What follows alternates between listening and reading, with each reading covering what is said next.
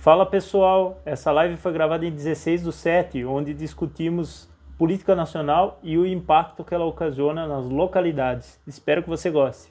Boa noite, pessoal. Estamos ao vivo aqui pela página do Pessoal Pedreira. A gente vai fazer essa live hoje para discutir política nacional e impacto local, o impacto que a política nacional causa na nossa, na nossa vida, né?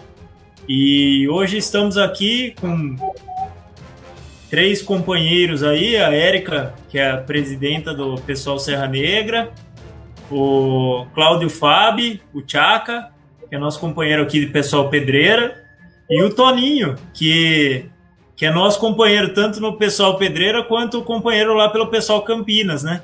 Que tá numa disputa aí para ele é pré-candidato a prefeito lá em Campinas, tá nessa nessa disputa das prévias lá em Campinas, vivendo isso com força lá, né? E a gente vem para discutir hoje é, o quanto a política nacional impacta na nossa vida. E queria começar com a Érica para se apresentar, falar um pouquinho sobre ela. Oi, boa noite. Obrigada pelo convite, Cássio, adorei. Obrigada por estar aqui nessa live com grandes companheiros. É um prazer, é uma honra. Mas vamos lá, um debate aí para nós. É, eu sou a Érica, sou de Serra Negra, sou mãe, sou feminista, sou de esquerda, professora de história da rede estadual presidente, faz parte do diretório de, do pessoal aqui de Terra Negra. É, aí já pode ir falando ou não? Só apresentação. Você que sabe, você que comanda. Se qualquer coisa eu passo para todo mundo se apresentar e depois a gente volta. Ah, então ah, tá. Então, prazer, gente. Ah, agora eu queria passar a palavra aí para o Tchaca, nosso companheiro Cláudio Fábio aqui do Pessoal Pedreira. Bom, boa noite. É, meu nome é Cláudio Fábio, né, como ele falou, meu apelido é Chaca, também sou professor, fui professor por muitos anos e agora estou como analista ambiental já faz 17 anos, né, desde 2003, quando eu entrei para o concurso do IBAMA, então sou servidor público federal, né, fiquei no IBAMA até a criação do Instituto Chico Mendes, né, que foi uma divisão que teve do IBAMA e agora eu estou no Instituto Chico Mendes de Conservação da Biodiversidade. Eu sou presidente da Associação da Carreira de Especialista em Meio Ambiente aqui de São Paulo, né, dos servidores federais, do IBAMA e do ICMBio. E, e também sou pré-candidato a prefeito aqui em Pedreira pelo PSOL. Vamos ver aí se o pessoal vai apoiar a nossa pré-candidatura. É isso aí, e valeu. E agora queria passar para o nosso companheiro Toninho, que é pré-candidato a prefeito lá em Campinas para falar um pouquinho aí. Boa noite, Cássio. Boa noite aos companheiros né, e companheira, obviamente. É uma, um prazer, uma satisfação fazer uma live novamente, né, Cássio? Nós dois numa live aqui. Sou Toninho Alves, sou dirigente sindical, funcionário público da Unicamp, técnico, técnico administrativo há mais de 35 anos é, coordenador geral da FASUBRA, Federação dos Sindicatos das Universidades Públicas dos Técnicos Administrativos, é, também coordenador do Sindicato dos Trabalhadores da Unicamp, atualmente desincompatibilizado das duas funções, porque estou disputando a prévia da, do Executivo em Campinas, né? um desafio muito grande para a gente, mas trabalhando para que o nosso partido tenha êxito no processo de ocupar o espaço no cenário municipal de Campinas. Bacana! Então a gente vai começar. É, o Tchaka deu a ideia aí de falar sobre o quanto que a política nacional tem impactado a nossa vida esse governo Bolsonaro. Eu, já que foi o, o Tchaka que teve a ideia dessa live, eu vou jogar a bola para ele primeiro, para ele dar essa introdução para nós, e aí depois a gente vai caminhando aqui num bate-papo bem bacana. Bom, eu só queria começar falando assim, né, que o governo federal ele é responsável pela gestão do Estado, né, o Estado como o conjunto de instituições né, que coordenam e administram a nação. E o governo é eleito para administrar esse Estado, então o governo vai coordenar essa instituição. O que a gente está vendo agora no momento, com esse governo, que foi eleito para coordenar o Estado, é o governo que vai contra as estruturas de Estado. Por exemplo, na educação, a gente tinha um ministro que falava mal das universidades públicas, que deveria ser o objeto de, de proteção e administração dele. Na área ambiental, a gente tem um ministro que não cuida da questão ambiental, muito pelo contrário, né? A gente está vendo o aumento do desmatamento e a, e a reação contrária do mundo contra essa despolítica ambiental. Na área da saúde, né, que a gente tinha, a, que a gente está tendo uma enorme pandemia com centenas de, de casos aqui na região e milhares de mortes no país, a gente está vendo que, o que impacta diretamente a nossa região. A gente vê um, um Ministério da Saúde que foi trocado, né, um, um, médico por um militar, e a gente vê o descaso que está o tratamento da saúde. E por aí vai, né? É, é, a gente tem a Fundação Palmares, onde uma pessoa que deveria estar defendendo a cultura negra vai contra a cultura negra. A gente tem uma ministra que deveria defender as mulheres e que vai contra a emancipação feminina. A gente tem é, no Ministério da Casa Civil um general. Né, é uma série de, de incongruências que a gente vê. O, quando você é eleito, para o governo, você não é eleito para destruir o Estado. Você é eleito para administrar o Estado conforme as pessoas te elegeram, mas não para destruir. Por exemplo, no INCRA, Instituto Nacional de Colonização e Reforma Agrária, colocaram pessoas que são contra a reforma agrária, né? E por aí vai, né? Esse desmando, ele reduz a eficiência do Estado em todas essas áreas que eu citei. Então, a gente vê o refluxo na área da educação, o refluxo na área da saúde, na área da questão ambiental, na proteção dos direitos da mulher. Tudo isso está capengando nesse governo. Não é uma questão de negar o governo anterior. Né? Você pode negar o governo anterior, mas respeitando as estruturas e respeitando o Estado. Mas não é isso que o governo vem fazendo. E isso afeta diretamente a qualidade de vida do cidadão dentro do município, porque ele não vê políticas de saúde, de segurança, de educação de qualidade sendo refletida. Então, só para a gente dar o um bate-papo inicial aí, passo para vocês. Beleza. É, Érica, quer comentar um pouquinho? Sim. Então, gente, como, como a política impacta a nossa vida, né? Total, total. A gente é, depende da política para basicamente tudo ela que, que resolve, né, ou deveria. E o que, que a gente tem hoje aqui, né? Qual que é o quadro hoje? É desesperador. É desesperador. A gente tem que lutar, igual falar, ah, não é. Eles sempre colocam a questão do governo anterior e tal, como o Tchaka falou, né? O governo não está aí para isso, para destruir. Mas o que a gente vê é um, um, uma bizarrice de gente totalmente é, despreparada, incompetente, com insanos, até que a gente pensa que eles são insanos, mas a gente sabe que faz parte do projeto deles, né? Do projeto fascista. Então nós estamos sendo governados nesse momento por um show de horrores, né? Já foi trocado mais de 11 vezes, se eu não me engano, de ministros é, desse governo. Então a gente está passando por um momento totalmente de incerteza, um momento de destruição, um, que eles aproveitam desse momento para retirar direito dos trabalhadores. É, então, é, é, muito importante para que a gente faça uma, vista, uma visão total de tudo que está acontecendo, para a gente entender o que eles estão fazendo, qual é o plano deles, né? Esse plano genocida, um plano fascista, que não é, é à toa que colocam, colocaram na educação um cara que foi contra todos os estudantes, congelou verba, né? É, era chamado de moedor de comunista. Então não é à toa que eles fazem isso. Não é à toa que entra um ministro e diz assim, todos os ministros que você pegar, eles saíram, eles tinham a mesma base ideológica, né? Ficou nessa briga olavista com militares, né? Essa ideologia e todos acabaram saindo com rincha com Bolsonaro, até nem eles, né?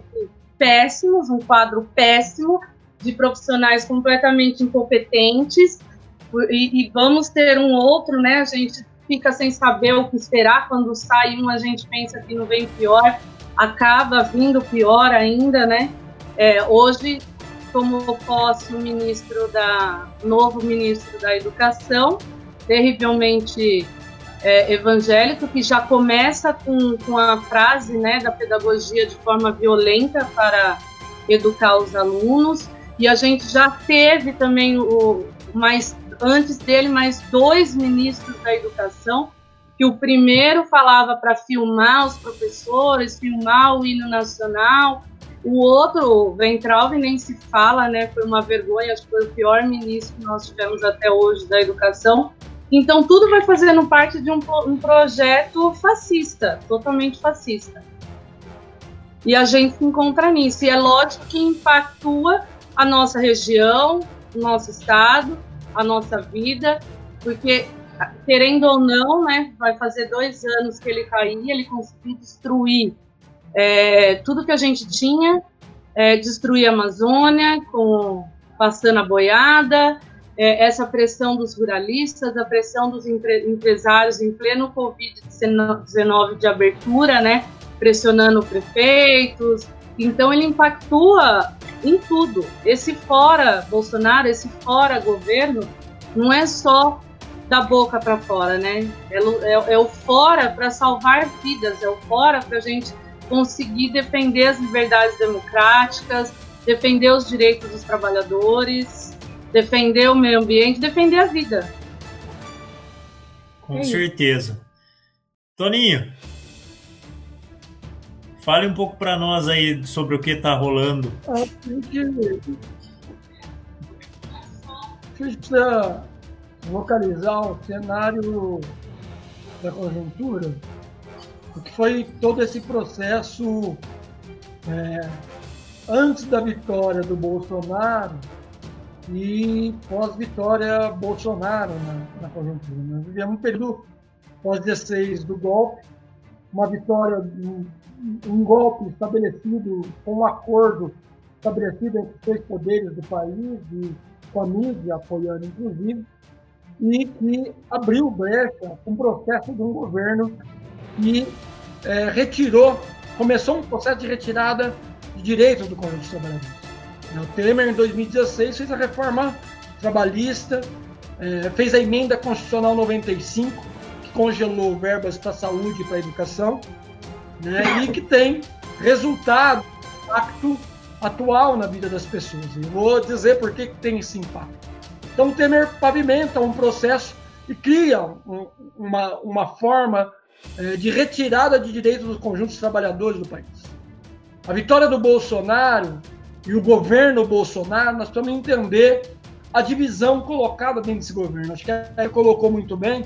Esse governo tem, que a gente pode identificar, três divisões que são centrais nesse debate que a gente está trabalhando. Um setor fascista, que é o setor que defende é, o golpe nos outros poderes do país, e o fechamento do regime, um setor militar, e esse setor militar que está na vice, mas que tem uma política de ocupação dos cargos públicos é, no país, está estabelecido inclusive no setor da saúde, a gente tem acompanhado isso. Depois o Tiago pode até falar melhor, o setor do meio ambiente também, tem um processo de militarização. E um setor, como foi colocado aqui, ideológico, olavista, é, que defende a terra plana e defende todos esses absurdos que a Erika colocou no setor da educação, no, no ministro Fujão, né, o ministro que fugiu anteriormente. Né, uma fuga, inclusive, apoiada pelo próprio governo né, atual. Né, e o avanço do setor evangélico. Né, hoje, o ministro da Educação é evangélico, mas a ministra da Margem a gente também não pode esquecer que é uma ministra que tem ocupado um cargo, uma função importante no que tange os direitos humanos e os direitos das mulheres. Então, esses três segmentos desse governo estabelecem uma realidade do impacto que nós estamos vivendo nos municípios. Estabelece o impacto. No primeiro momento, na vitória do Bolsonaro, nós acompanhamos os governos do Estado, em especial do nosso Estado, fazer uma aliança Bolsa-Dória, né? Era o governo do Estado que defendia o Dória como a grande saída e a grande situação do país.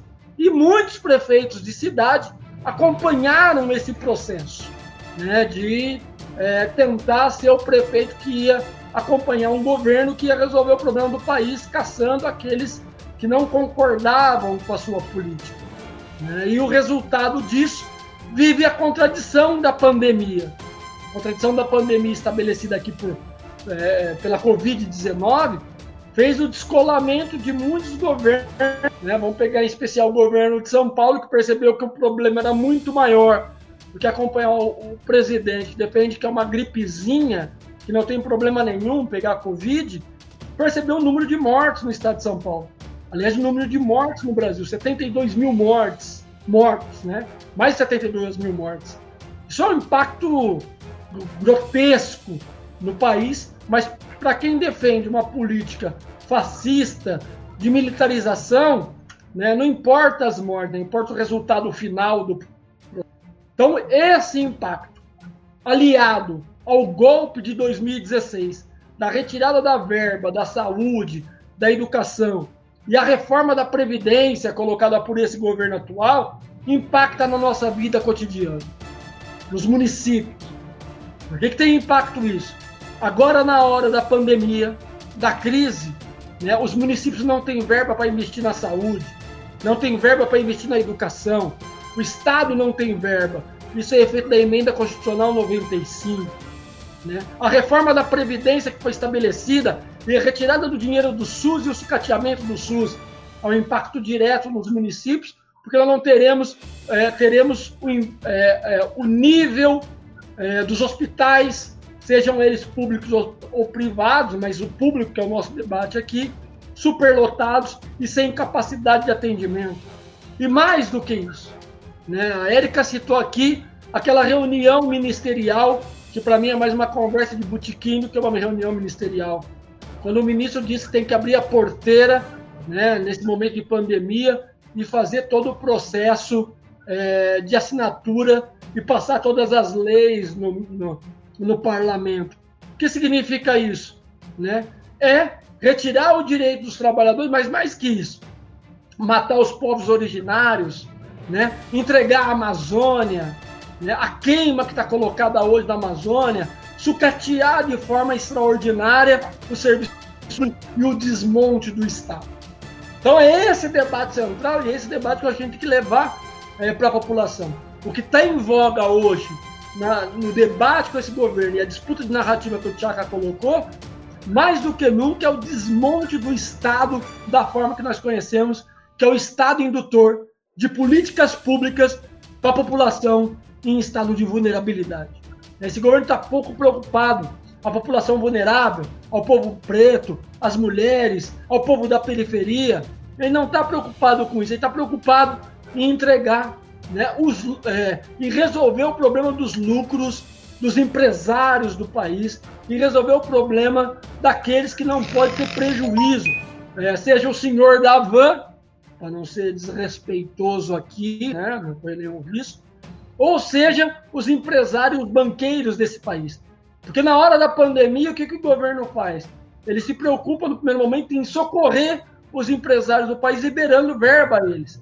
Mas o trabalhador, que vai no seu dia a dia cotidiano para sobreviver, o presidente prefere oferecer uma ajuda de 200 reais no primeiro momento e perde esse debate no parlamento, chegando à ajuda de 600 reais, que não é a solução, mas é uma ajuda que atende o conjunto da população brasileira. Então, é nesse cenário, e esse é o impacto que a gente vive nos municípios, né? Porque você que trabalha e a disputa de narrativa foi: ah, tem que abrir é, o trabalho, tem que abrir o comércio, porque senão o Brasil vai quebrar. Então, assim, esse governo é pró-patrão. Os prefeitos hoje na cidade são pró-patrão, não são pró-trabalhadores. Não estão preocupados com as vidas humanas, não, com as vidas, não estão preocupados com o cotidiano das pessoas, mas estão preocupados em resolver o problema daqueles que precisam ter lucro e ter margem de lucro né, no capitalismo moderno que nós estamos vivendo. Então, é, para abrir o debate, acho que esses elementos são fundamentais para a gente entender qual é o impacto que tem no cotidiano das nossas vidas. É legal, bem legal ter colocado tudo isso, né? Que foi colocado aqui de uma maneira bem ampla, foi bem bacana. É, sobre essa questão de, da PEC 95 é extremamente importante, porque tudo que a gente precisa que o povo precisa tem a ver com a PEC 95, né? E quando você faz esse teto de gastos, você não deixa fazer, se deixa sem fazer investimento, saúde, educação, que são as coisas mais importantes para nós, né? Então isso a gente está vendo afetado agora e é uma situação que a gente vem enfrentando de uma maneira bem complicada, bem complexa, e a gente vê que até as próprias verbas que estão destinadas para o combate ao coronavírus não estão sendo usadas pelo governo federal. Então é uma situação muito complexa que a gente tem vivido. A gente vem numa, numa situação, até queria levantar esse debate, primeiro para a gente entrar um pouco na questão da saúde, já que a gente está no meio da pandemia, é, a gente vem enfrentando um problema grave aí, porque a gente tinha o, o Luiz Henrique Mandetta, que era o nosso primeiro ministro da Saúde, que é, a gente sabe que tem vários problemas, mas ele vinha fazendo uma gestão bacana, pelo menos quanto à questão da pandemia, né? Era uma gestão da pandemia que era até certo ponto legal. Aí depois a gente tem outro ministro, que é o Nelson Teich, e o Nelson Teich também sai a partir do momento que, que se configura a questão de você obrigar o uso da cloroquina, né? E ele falou que ele, como médico, ele não poderia defender uma questão dessa. E depois disso a gente está 61 dias sem ministro da Saúde, na pior pandemia das nossas vidas. É, eu não sei se essa pandemia vai ser maior ou menor que a da gripe espanhola. Mas a tendência, o problema que a gente está enfrentando é um problema gravíssimo. E hoje o Brasil é o segundo país com maior número de mortes, é o epicentro da pandemia e a gente 61 dias sem ministro da Saúde. Se isso fosse numa época normal, a situação já seria precária, já seria complicada. E ainda mais agora nessa situação é muito mais complicada. A doutora Patrícia, nossa companheira do, do pessoal de amparo, ela falou que sempre é, as portarias que vinham, a, as informações que vinham da, da, da, do Ministério da Saúde sempre vinha tecnicamente de uma maneira bem bacana. E agora a gente está passando por isso que não chega a informação. A informação, quando chega, é uma informação porcaria. E, e a gente está na pior pandemia das nossas vidas. Então é uma situação muito complexa. Eu queria que vocês comentassem um pouco sobre essa questão da saúde, da gente estar tá vivendo essa, é, essa dificuldade da pandemia e todas essas dificuldades de corte de gastos, de o governo federal não está investindo no necessário que já está predestinado para o combate ao coronavírus e, e, tratando desse jeito a questão da imunidade de rebanho, que a gente nem tem certeza, que os, os estudos pre, preliminares mostram que a imunidade de rebanho, depois de três, é, a imunidade das pessoas, depois de três meses ela cai. Então a gente nem sabe se existe essa questão da imunidade de rebanho, né? Hoje a gente tem uma porcentagem da população brasileira que está com coronavírus, uma população baixa. E quando a gente tiver com uma população com uma quantidade maior com coronavírus, o quanto de morte que a gente vai ter. Então eu queria levantar esse debate para a gente bater uma bola sobre isso. Quem vai? Então. Vai lá, Pode ir, Érica. Começa pela Érica, que é Érica. isso. É, dois meses sem ministro da saúde. É, estamos num barco à deriva, gente, desde o início, desde o início, desde de Mandetta, desde do, do, do outro que entrou, estamos à deriva, né? É, porque eu penso o seguinte, desde o início, ele, esse governo ele trabalha como seu combustível o desespero das pessoas, né? quanto mais desesperadas as pessoas é, se encontrarem, para esse governo é melhor. Ele já, ele já ganhou, né? Ele, o governo já entrou por essas pessoas desesperadas, antipolítica e assim vai. Então, desde o início da pandemia, ele, ele sempre fez descaso, não só o governo, como toda a sua trupe, né?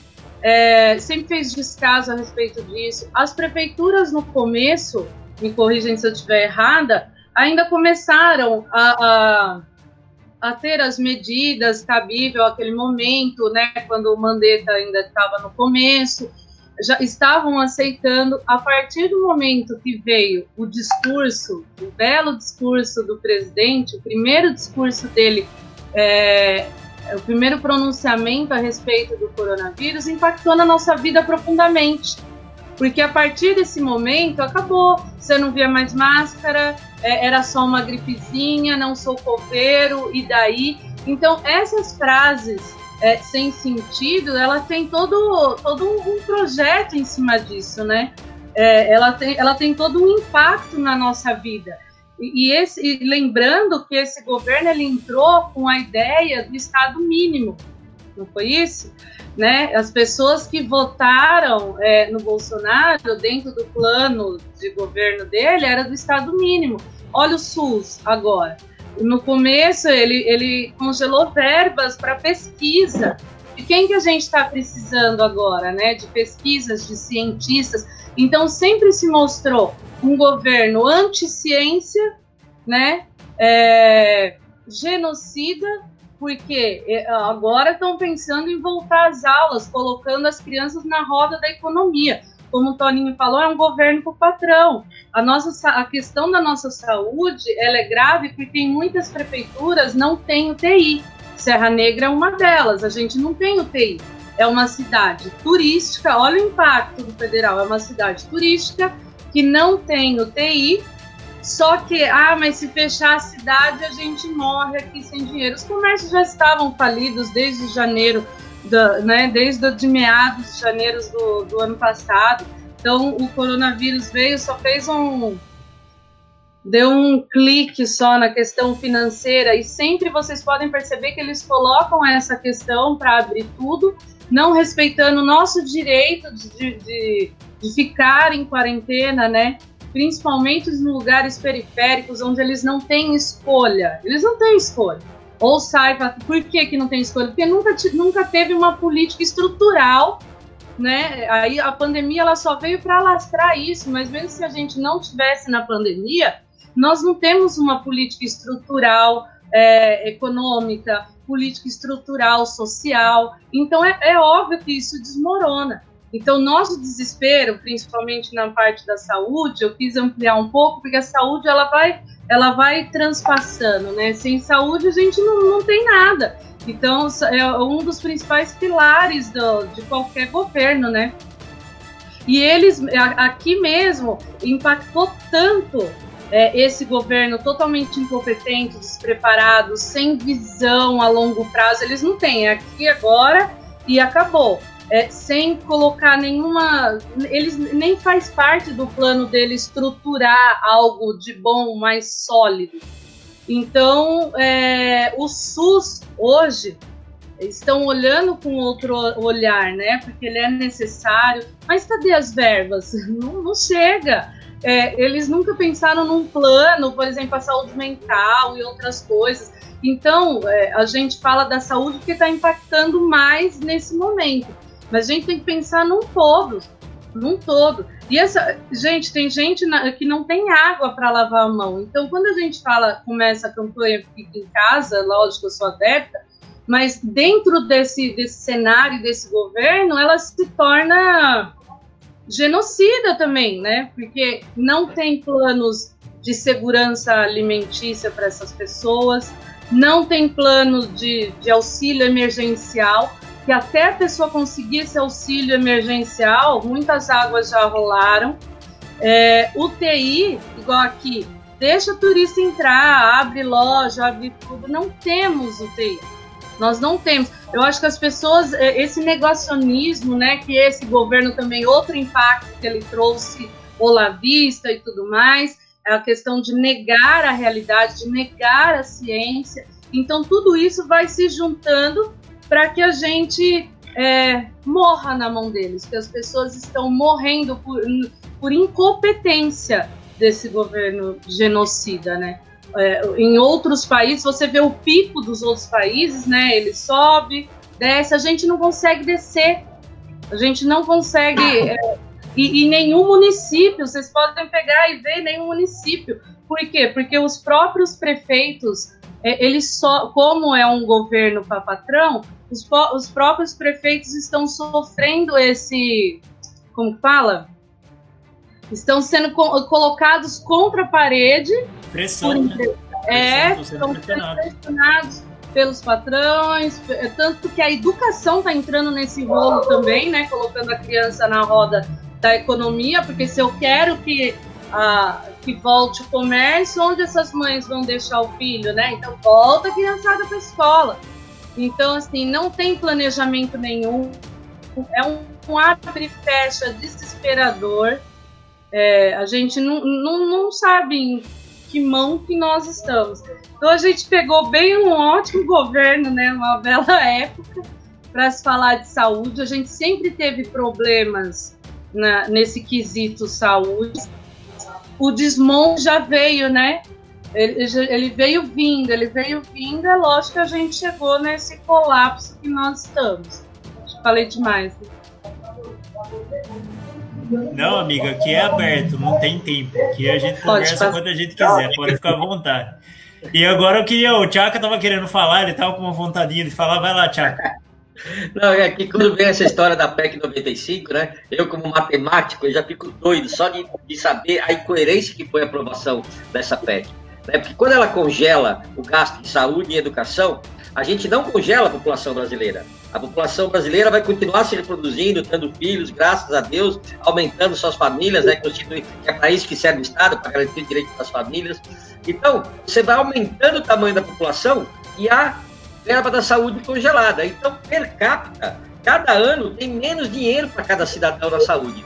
Se você tivesse no momento histórico do seu país, bom, a saúde está perfeita, está legal, não precisa investir mais, então a gente pode manter esse grau de investimento e até diminuir. Não é o caso absolutamente do Brasil. A gente está muito longe de ter uma, uma saúde de qualidade. Né? Apesar de a gente ter alguma coisa de muito avanço, que é o SUS, né, que é referência no mundo, a gente está com um orçamento a menos para a saúde. Você congelar e deixar a população crescendo e diminuindo o investimento em saúde, é isso que levou. Quando precisou das UTIs, a gente não tinha UTI. Né? E, e, como é que serve, e como é que trabalha o governo federal nesse sentido, no momento grave de pandemia e com redução de recursos? Qual, é, qual seria a primeira é, atitude que você esperaria do governo federal? É, chamar os governadores, né? conversar com os representantes das prefeituras municipais, fazer um grande pacto com toda a sociedade, tentando resolver uma crise que é mundial. É por isso no mundo. Os grandes líderes mundiais que resolveram seus problemas no país fizeram esse pacto. Como é que foi aqui no Brasil? Começou a pandemia, começou a briga. Pau, na televisão, ao vivo, presidente com governador, governador brigando com prefeito. Na hora que a gente precisava de união nacional, de planejamento, né, de um Estado eficiente, a gente começou a ver uma disputa política acima da importância da vida. É por isso que a gente viu aqui, né? O Dória brigando com o Bolsonaro, fecha, não fecha, é gripezinha, não é, vai morrer gente, não vai. 75 mil pessoas já mortas. Tá entendeu? Não é gripezinha, né? não é, é bobagem. Né? E as pessoas querem botar o lucro acima de tudo. Né? E a gente vê bem isso que, o, que tanto o Toninho quanto a Erika falaram, que aqui é o governo voltado para patrão. Né? Porque eu lembro aqui, vamos falar assim, quando você faz esse planejamento federal, você vai falar para os municípios, olha, o transporte vai ser assim, a segurança vai ser assim. O que aconteceu? Cada um fez o que quis. E vou falar assim, já que o nosso companheiro Toninho é candidato, é candidato a prefeito lá em Campinas, o que eu lembro que foi a primeira atitude que o prefeito de Campinas fez quando soube do, do Covid, que ia ter que fazer, é, o pessoal ia ter que ficar em casa. A primeira coisa que ele fez foi reduzir a frota de ônibus. Porque como ia reduzir o número de passageiros, para não reduzir a lucratividade, ele reduziu a obrigatoriedade de estar os 100% dos ônibus na rua. A primeira coisa que ele fez foi reduzir o número de ônibus. O que aconteceu? Superlota os ônibus, né? Então, essa história de isolamento social pode servir para classe alta né, e para classe média alta. Mas para o trabalhador não serve. Porque você lotou o ônibus, que isolamento você vai ter no ônibus lotado? Né? A gente pode pensar que ele está em casa, mas a gente tem que pegar ônibus. E eles dependendo do que é essencial e que não é essencial. Um presidente que fala que a academia é essencial porque tem um determinado apoiador dele que é dono de uma rede de academias. Né? Então, aí não é problema de quem quer frequentar a academia, mas é a obrigação daquele trabalhador que não tem nada a ver com a academia, mas ele tem que ir lá abrir a academia, ele tem que fazer a limpeza do banheiro da academia, ele tem que fazer a limpeza do chão da academia e o risco que ele corre para isso. Né? A gente viu que a primeira pessoa que morreu no Brasil de Covid foi uma, antes da, da ela se espalhar para o país inteiro, só estava naquelas pessoas que vinham de fora. Então, uma determinada pessoa volta da Itália contaminada, obriga sua empregada a ir trabalhar, mesmo já em fase de, de cuidados, e a empregada é que morre. Por quê? Porque a empregada tem menos acesso à saúde. Né? Então, a gente fala assim: ah, todo mundo é atingido pela Covid, mas quem morre? Quem tem menos capacidade de reagir. E eu gostaria de tocar no outro ponto que os dois companheiros também falaram, que foi a questão do Estado mínimo, que é a venda, né, que, o, que a campanha faz, não, nós vamos fazer um Estado mínimo.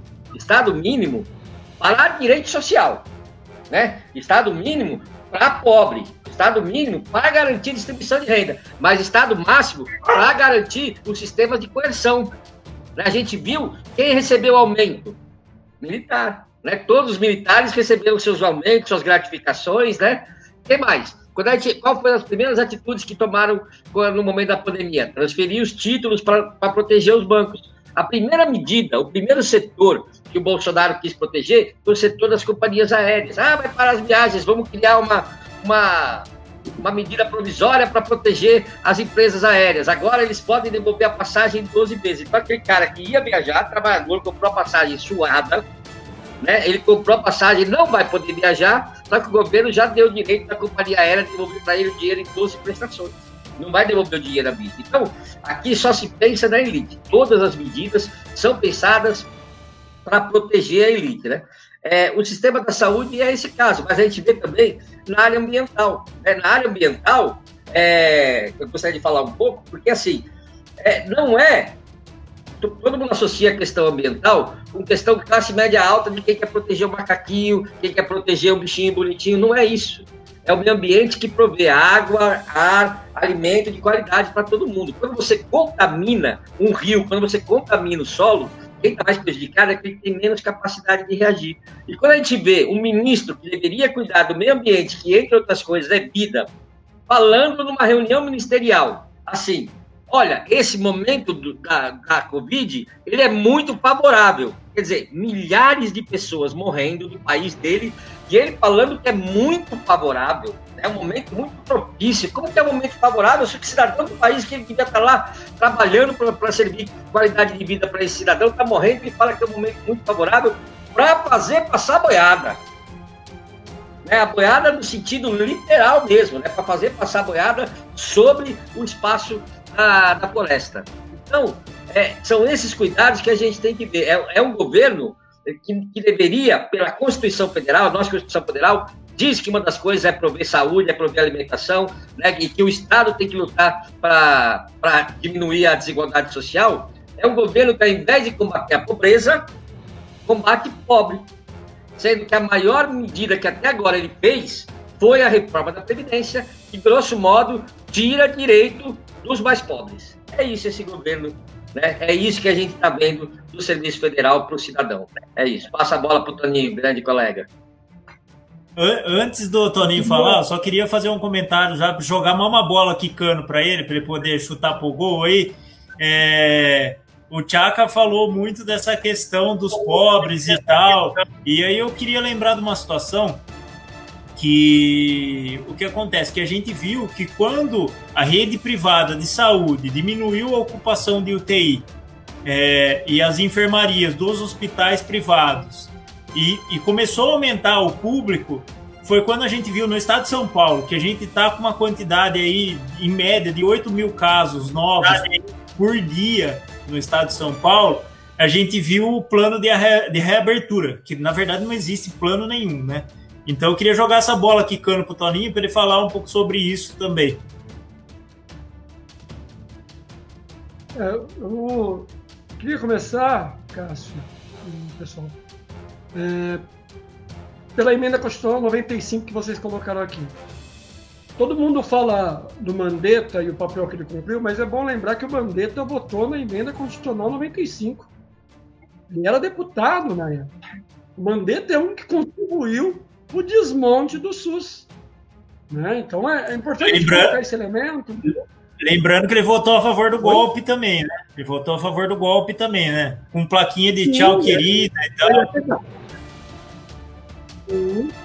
É importante a gente resgatar a história para a gente não perder o fio da meada de com quem que a gente está lidando. Mandetta não é o salvador da pátria, mas ele percebeu que ele precisava descolar do governo Bolsonaro como muitos governadores perceberam que precisava descolar da necropolítica apresentada por esse governo, porque ele está praticando uma necropolítica. Pode desenvolver esse, esse, esse, esse, esse conceito mais para frente, mas é, foi percebendo que era necessário descolar do que o Bolsonaro estava apresentando como política para enfrentar a pandemia, por isso que o Mandetta sai e sai de repente defendendo o SUS. Aquele que queria tirar dinheiro do SUS, queria desmontar o SUS, sai defendendo o SUS. Contradição da burguesia nacional, né, perceber que é, o sistema de saúde brasileiro não daria conta de atender sem verba, através de sucateamento. Né? Então, as contradições colocadas por esse governo. A outra contradição colocada, e aí dialogando com aqueles que defendiam a volta da ditadura, né, é, é natural dos militares no Brasil, quem viveu a ditadura, né, Tiago, nós que somos do século passado, temos cabelo branco, sabemos, esconder dados, esconder quem morre no Brasil. E quem está comandando hoje o Ministério da Saúde no Brasil? São os militares, que no primeiro momento começaram a esconder os dados da população de quem estava morrendo. Então esses elementos são fundamentais para a gente entender que governo nós estamos enfrentando. Nós estamos enfrentando qualquer governo. Nós estamos enfrentando um governo que não é domesticável pela burguesia nacional. É um governo que tem a sanha de fechar o regime. E para isso, como o Tchaka colocou, precisa aumentar o salário dos militares, atender os militares, porque defende da Força Armada para dar o, golpe, o, pseudo-golpe imaginário que hoje não está não, não na ordem do dia, né, por conta das denúncias colocadas pela crise colocada para o Supremo Tribunal, mas que tem a sanha de tentar dar o golpe no Brasil. Então, a emenda constitucional 95 também são fundamentais para a gente entender é, também esses impactos hoje é, colocados por esse governo. E aí passa o ministro, o ministro invisível, né, que é o que é o Taish, o ministro é, a sua importância foi a disputa da cloroquina é, e também, né, importante porque o governo despejou dinheiro na cloroquina e agora faz comercial que isso salva, né, então ele pegou a covid, mas isso salva, ele tomou a cloroquina, então é, se cala, mas faz o comercial da cloroquina que precisa do mercado. Porque o militar pensa o seguinte, para a gente entender aqui a lógica, né? O militar vende as balas, né? E depois quer ser os donos de quem vende né, a, a bandagem, os remédios. É isso que o Bolsonaro está fazendo. Vende a bala para guerra e, e, que morra. É, e depois eu quero ser o dono de quem é, vai vender o remédio e as bandagens. É, é, é, é esse elemento que nós estamos vivendo no país.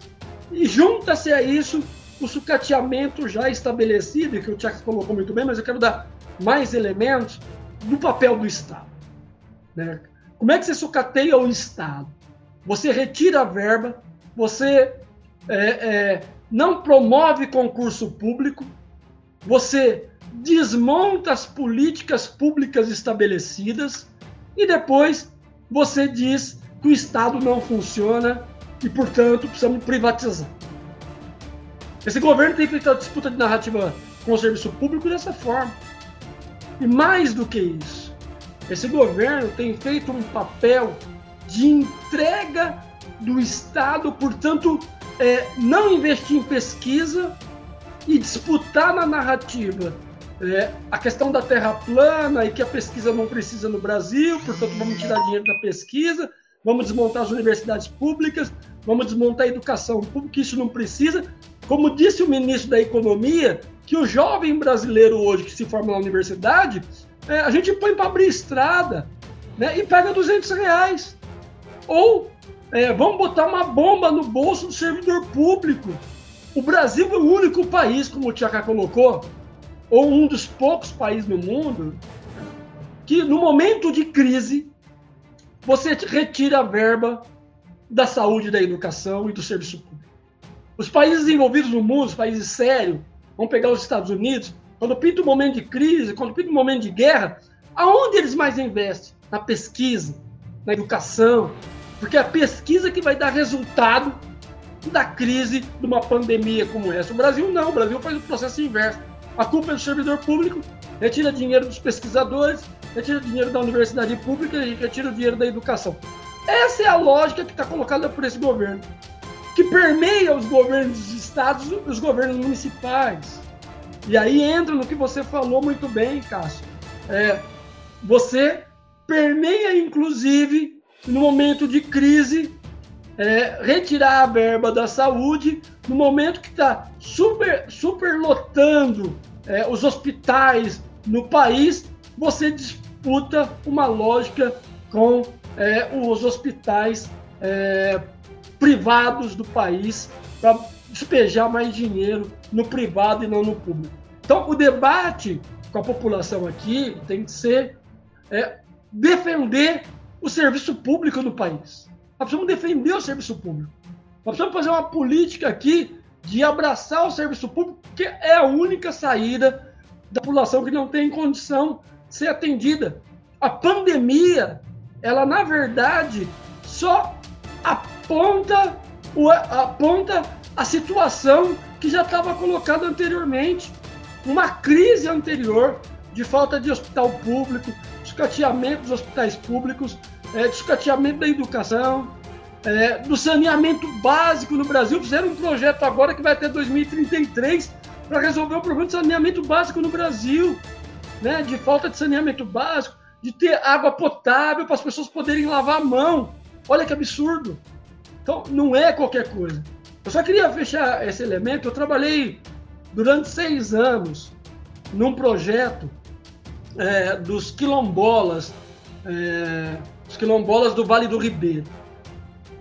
E é uma coisa interessante, porque assim, quando a gente começou a trabalhar em 2004, 2005, é, não tinha hospital público a mais de quilômetro de distância, não tinha telefone público, é, não tinha água potável. Nós estamos falando de 2005, nós estamos falando de 1930 e pouco, 40 e pouco, 1900 e, em 2005, né? Isso acontecia no Brasil.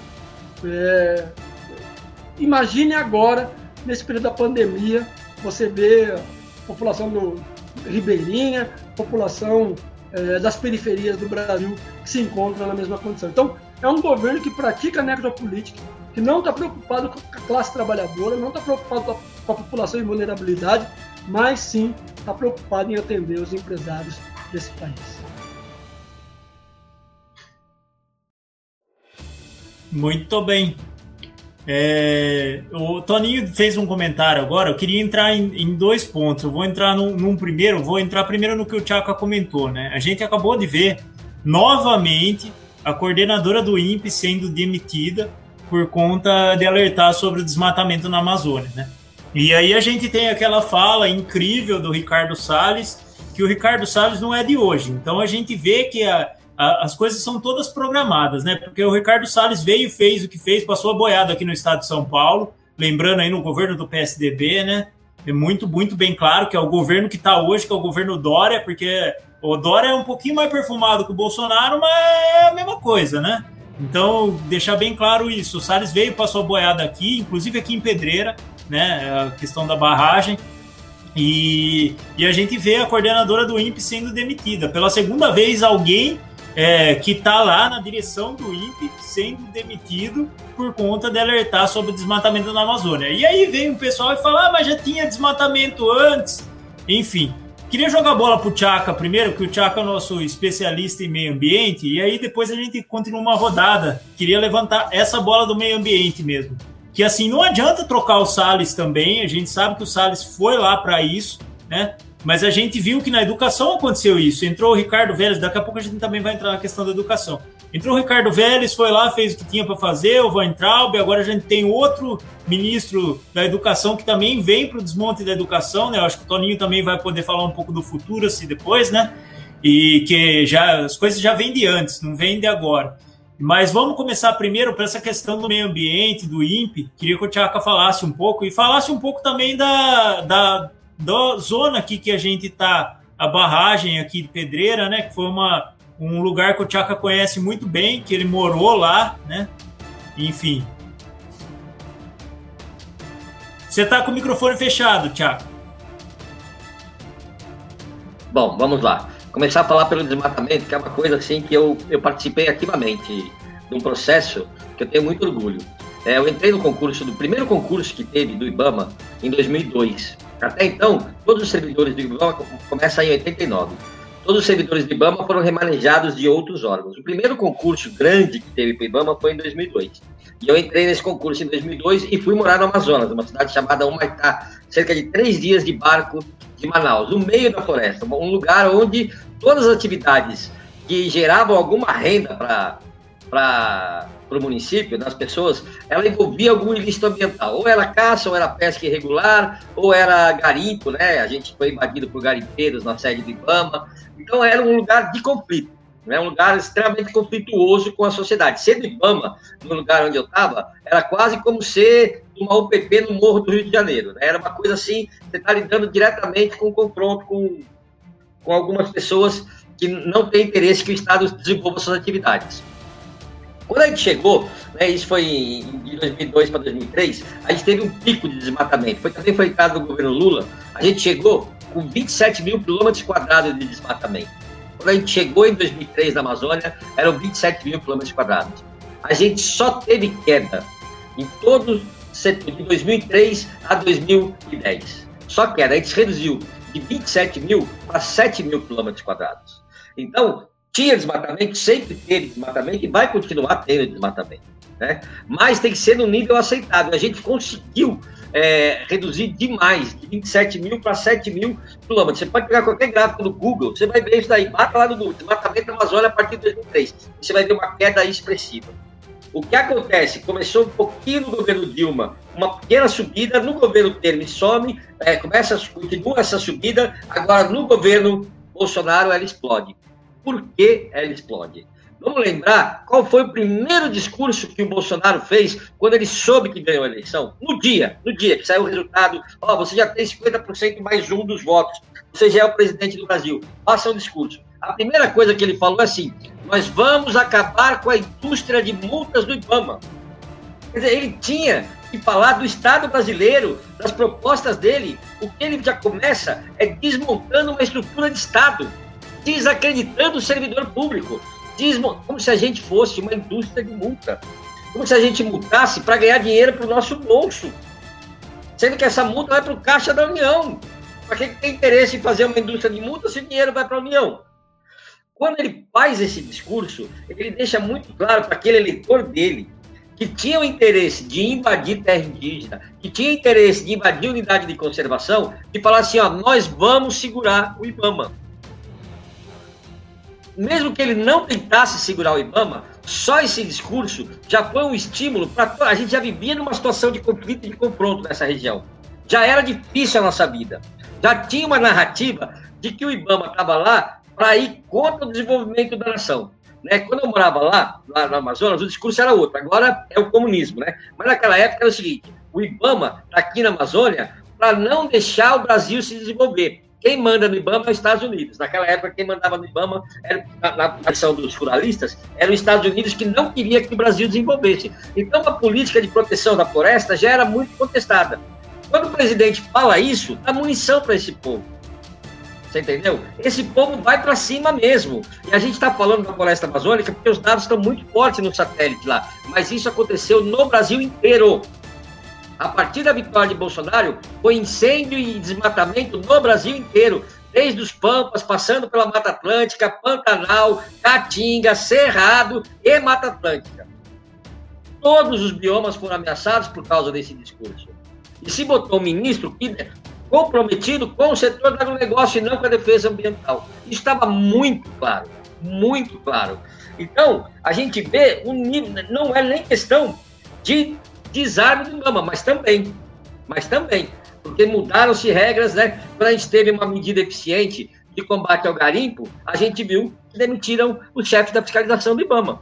Quando, a, é, nesse governo, que a gente vê assim, quem tem, trabalha direito, tem qualidade, é mandado embora. Trabalhou direito na defesa do meio ambiente, mandou o fiscal embora, mandou o chefe embora. Trabalhou bem no INPE, mostrou os dados, fez a a, o papel que a sociedade espera dele, para que a sociedade paga, que é mostrar os dados do departamento, fez direito, mandado embora.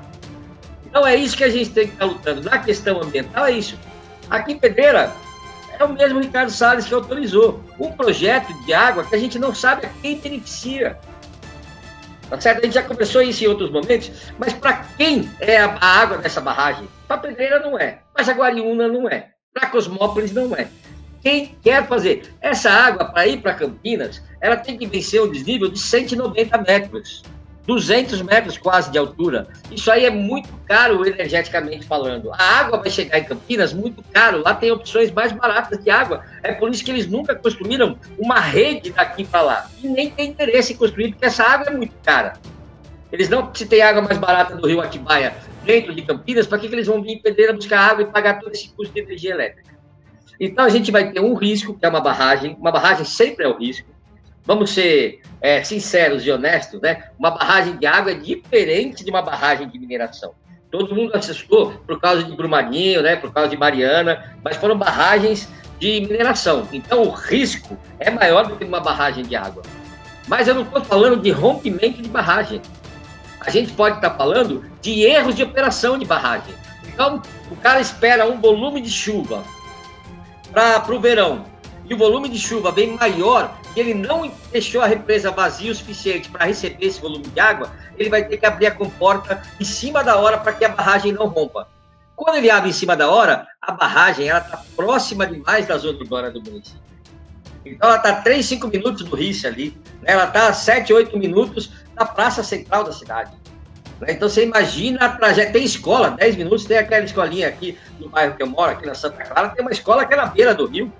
Né? Vai dar tempo de tirar todo mundo num caso desse, né? Quer dizer, os riscos eles têm que ser calculados.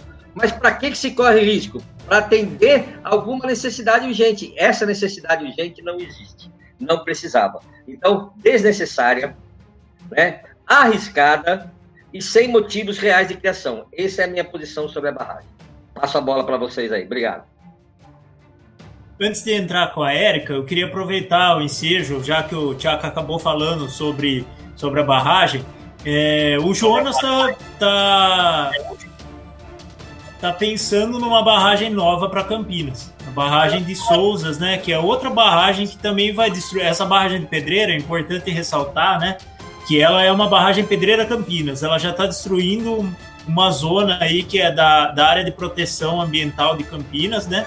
que é uma, uma área que tem aí mais de 2.400 nascentes, né, e já destruiu uma boa parte disso. E agora o Jonas está planejando uma outra barragem para essa área. E a conversa é que essa barragem é para interligar com a barragem de Pedreira, mas eles perceberam que eles fizeram a caca aqui, que essa água, como o Tchaka bem lembrado, que ela tem que passar um desnível de 190 metros, ela e além disso tudo, também tem a questão que o custo ia ser enorme, o custo desse, desse sistema adutor.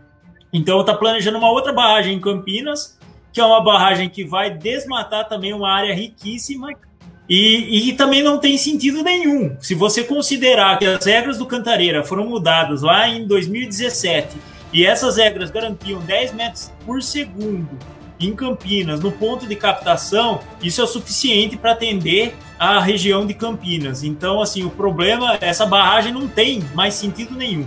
E essa barragem de Campinas também não tem sentido nenhum. Então, queria jogar a bola pro Toninho já com essa questão da barragem de Campinas também.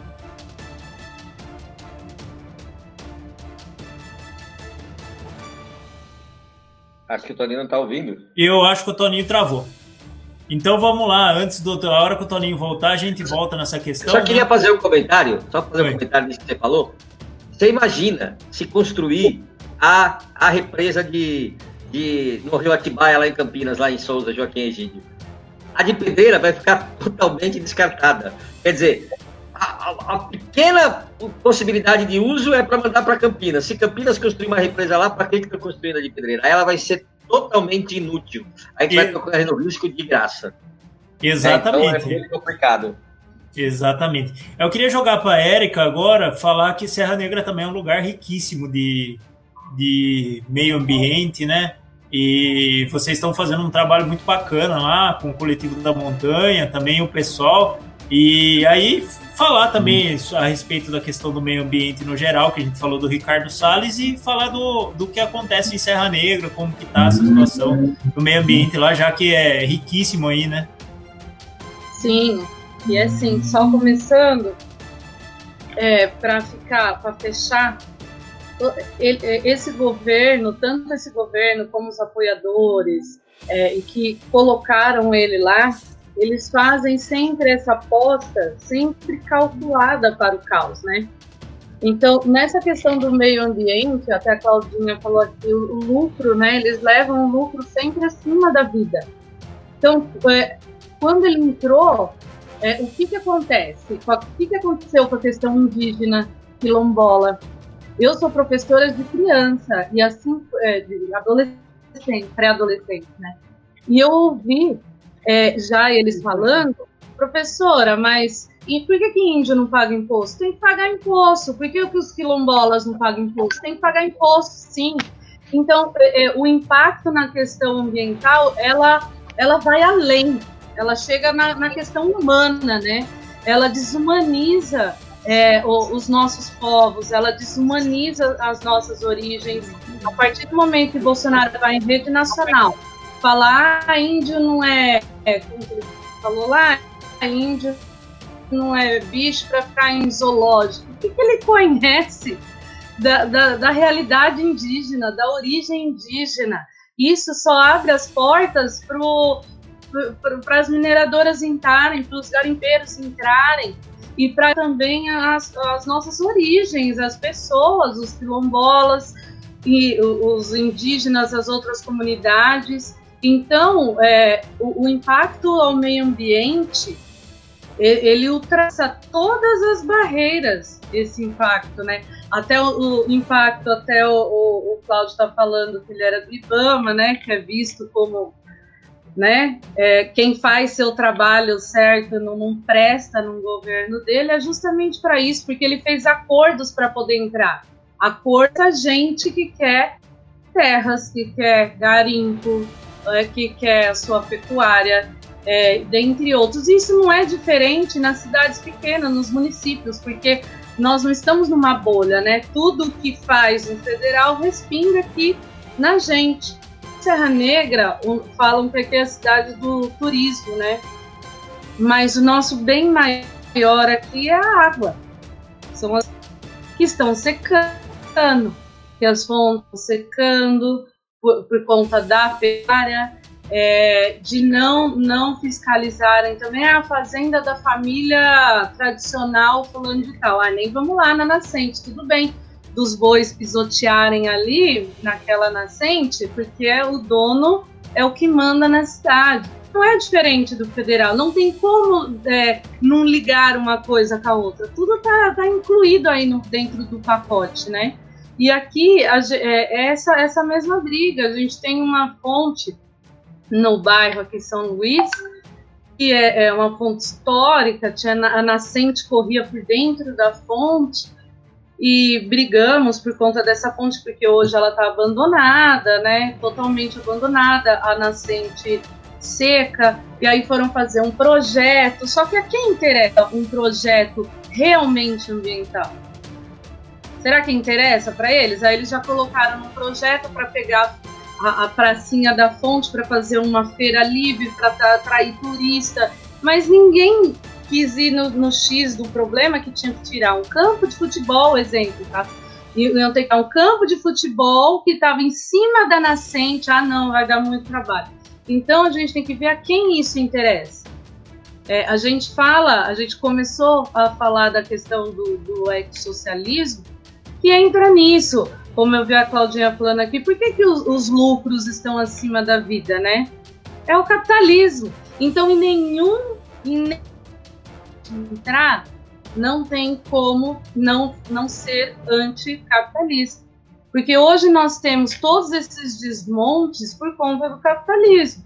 É o desmonte ambiental, né? É, o homem sempre dominando, quer dominar o meio ambiente e tudo mais por conta do capital quando falou do primeira coisa que o Bolsonaro falou assim que entrou, ele, ele abriu a, a, a, a porteira, né? E ele abriu a porteira para todos os âmbitos, não só ambiental. Quando ele fala a frase não, te, não só não te estupro porque você é feia, né? Que foi isso. Ele abriu a porta para o estupro, ele abriu a porta para violência.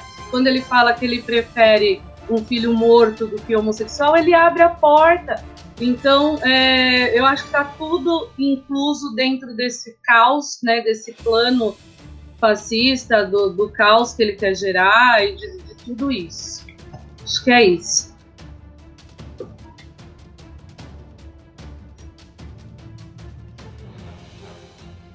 Putz, não te ouço. Tá sem microfone, Cássio. Tava tra travado, Desculpa, né? gente, eu, eu tava com o microfone fechado, perdão. E eu queria jogar bola, queria jogar bola pro Toninho agora. Tá ouvindo agora, Toninho? Liga o microfone, você tá sem som.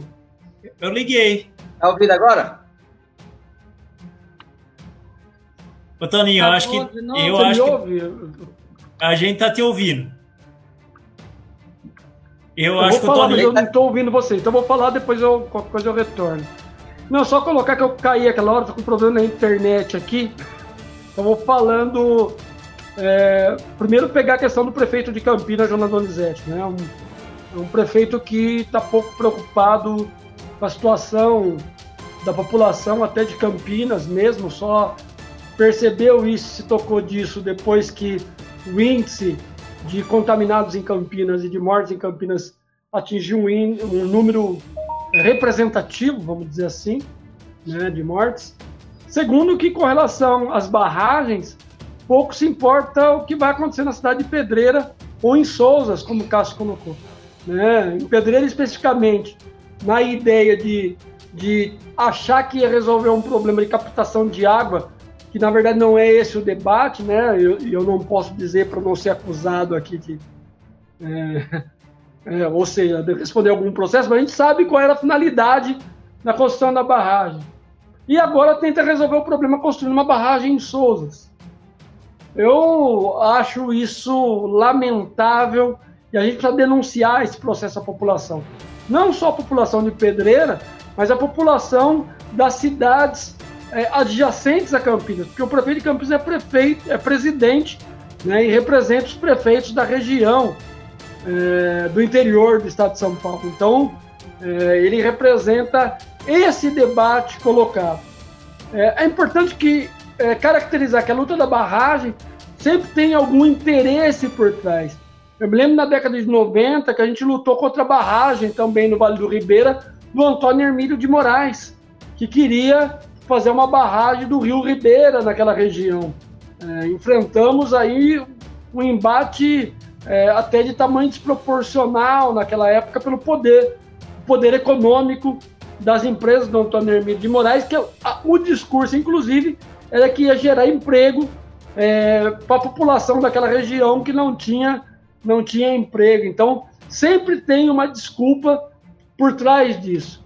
E como foi colocado aqui, é, esse ministro do Meio Ambiente, o, o, é, é, o Salles, nós vivemos é, aqui no estado de São Paulo os seus desmandos. né? Então não é um ministro novo, é um ministro novo em Brasília, mas em São Paulo o desmando do PSDB. Portanto, quando o Salles apresenta aquela política, se fosse um país sério, evidentemente ele já teria caído no dia seguinte. Né? Um ministro que diz o seguinte: não, vamos, como o Tiago colocou, vamos passar a boiada, né? vamos aproveitar esse momento e vamos dar canetada. Então, assim, vamos dar canetada para matar os povos originários, vamos dar canetada para o desmatamento, vamos dar canetada é, para queimada, vamos dar canetada para sucatear né, o setor, como o Tcheca colocou. Então, assim, não é sério, não é sério. É um governo que tem uma lógica é, de buscar ocupar aquele território né, para poder, inclusive, é, a indústria de minérios do Brasil poder entrar e fazer o, o, o que aconteceu em Brumadinho. Então, é, nós estamos vivendo um período no país que não é qualquer coisa, é um período, de fato, de entrega das riquezas nacionais, é, de desmonte é, desse Estado que a gente já falou anteriormente, mas pior do que isso, nós estamos vivendo um período é, que esse governo vai acabar com, com, os povos originários, vai acabar com os indígenas do país, porque é, é, é, quer transformar aquela região num grande cassino, quer transformar aquela região na entrega dos minérios. E quando há a denúncia colocada, como o Tchaka é, informou aqui, o, o que, que eles fazem?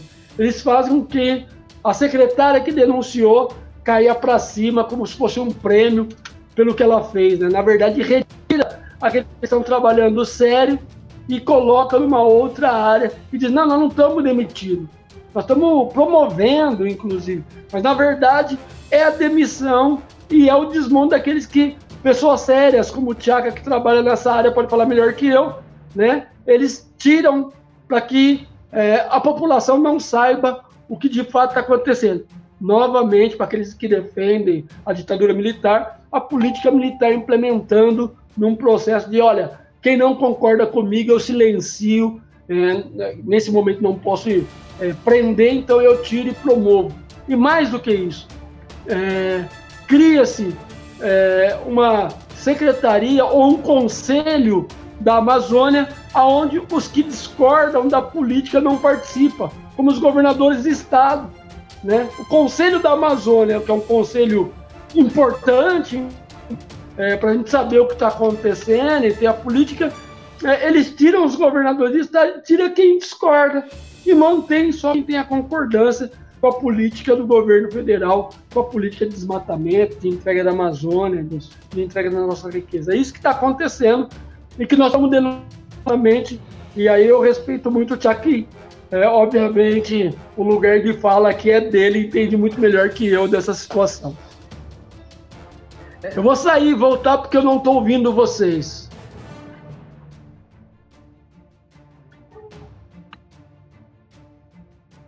Eu queria só botar mais uma coisinha, Cássio, se me permite. Tá me ouvindo aí, Cássia?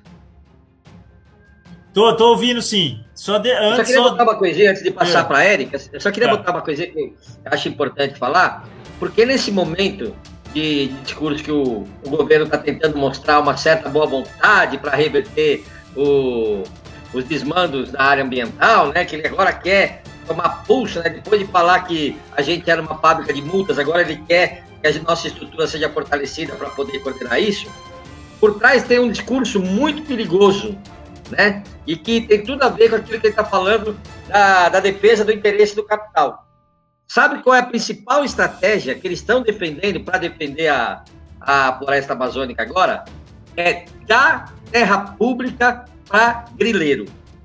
Essa é a proposta que o governo federal achou milagrosamente para salvar a Amazonas. É o seguinte: eu vou dar terra pública para grileiro. Então, para quem já trabalhou naquela área, o grileiro é aquela pessoa que expulsa a população tradicional, que, que briga com os indígenas, que invade terra pública, que desmata sem autorização. Até agora, eles não poderiam receber terra para formar suas grandes fazendas porque a doação que é permitida pelo governo federal através do INCRA, que é a Decolonização de Reforma Agrária, ela é de pequenos módulos, né, para agricultura é, de subsistência, agricultura familiar. Então, no máximo, quatro módulos. Eles querem fazer um projeto de lei para dar grandes fazendas para grileiros, dizendo que o grileiro vai defender a floresta amazônica. Você acha que o cara entrou em toda essa luta, em toda essa briga, foi para cima do Estado, foi para cima das populações tradicionais, ele vai querer essa terra para proteger e deixar a floresta em pé? Essa é a intenção da pessoa que vai estar recebendo a terra. Eu vou ganhar terra para proteger para o Estado brasileiro. Eu vou deixar a floresta de pé. Essa é a grande falácia. E foi isso que a ministra falou no jornal hoje. Está lá, na tarde, gravado. Nós vamos fazer um projeto para distribuir a terra, porque a terra tendo dono, a gente sabe quem é o A terra já tem dono. A terra é do Estado. O Estado pode fazer uso dela para a criação de unidade de conservação, o Estado pode fazer uso dela para a população indígena, para a população quilombola, para os pequenos assentamentos, né, para a família tradicional, né, para os ribeirinhos, para os extrativistas. Não precisa doar terra para fazendeiro grileiro, ilegal, e que vai fazer a autodeclaração. Eu vou declarar, aquela terra dali até ali é minha. Mais nada. Não precisa de nenhuma comprovação. Autodeclaração. O grileiro que expulsou as pessoas que residiam ali, muitas vezes na base da bala, ele vai fazer uma autodeclaração e vai receber terra. Se isso não for corrupção, eu não sei o que é. Distribuir terra do povo brasileiro para grileiro, não sei o que é isso. Na minha cabeça, estamos distribuindo bens do Estado para quem sempre foi é, ilegal. Na minha cabeça, corrupção. Mas o povo fala que acabou a corrupção agora nesse governo. Né? Só para fazer esse adendo, tomar cuidado com esse projeto de lei que vai regularizar terra, que vai regular grandes propriedades rurais na fazenda e fazendas na Amazônia. Só isso. Não acredito que eles vão proteger a floresta melhor que os povos tradicionais que lá estão e residem. Com certeza, Tiago. Tem um comentário aqui da, da Mara. Tem também a questão dos inquéritos, que o governo fica trocando delegado, diretor, ministro, para não deixar as investigações fluírem. É foro privilegiado, família e amigos blindados, como o caso Queiroz e sua esposa. Vergonha nacional. E aí a gente vê que essa história da corrupção acabou é uma falácia, né? A gente uhum. vê é, bem isso mesmo. O Toninho levantou um ponto na, na outra fala antes dessa última, que ele falou sobre o, o marco do saneamento, né? O marco, como se fosse uma coisa extraordinária o que está acontecendo. E hoje o Bolsonaro vetou 20 pontos, acho, da lei, e um dos pontos é, é um ponto assim, a lei já era péssima, já era horrível o, o PL, né? E um ponto que ele vetou foi o ponto que permitia concessão por mais 30 anos pro, pro poder público sem licitação, né? E ele vetou esse ponto que é, vai precisar concorrer a licitação o setor público com o setor privado.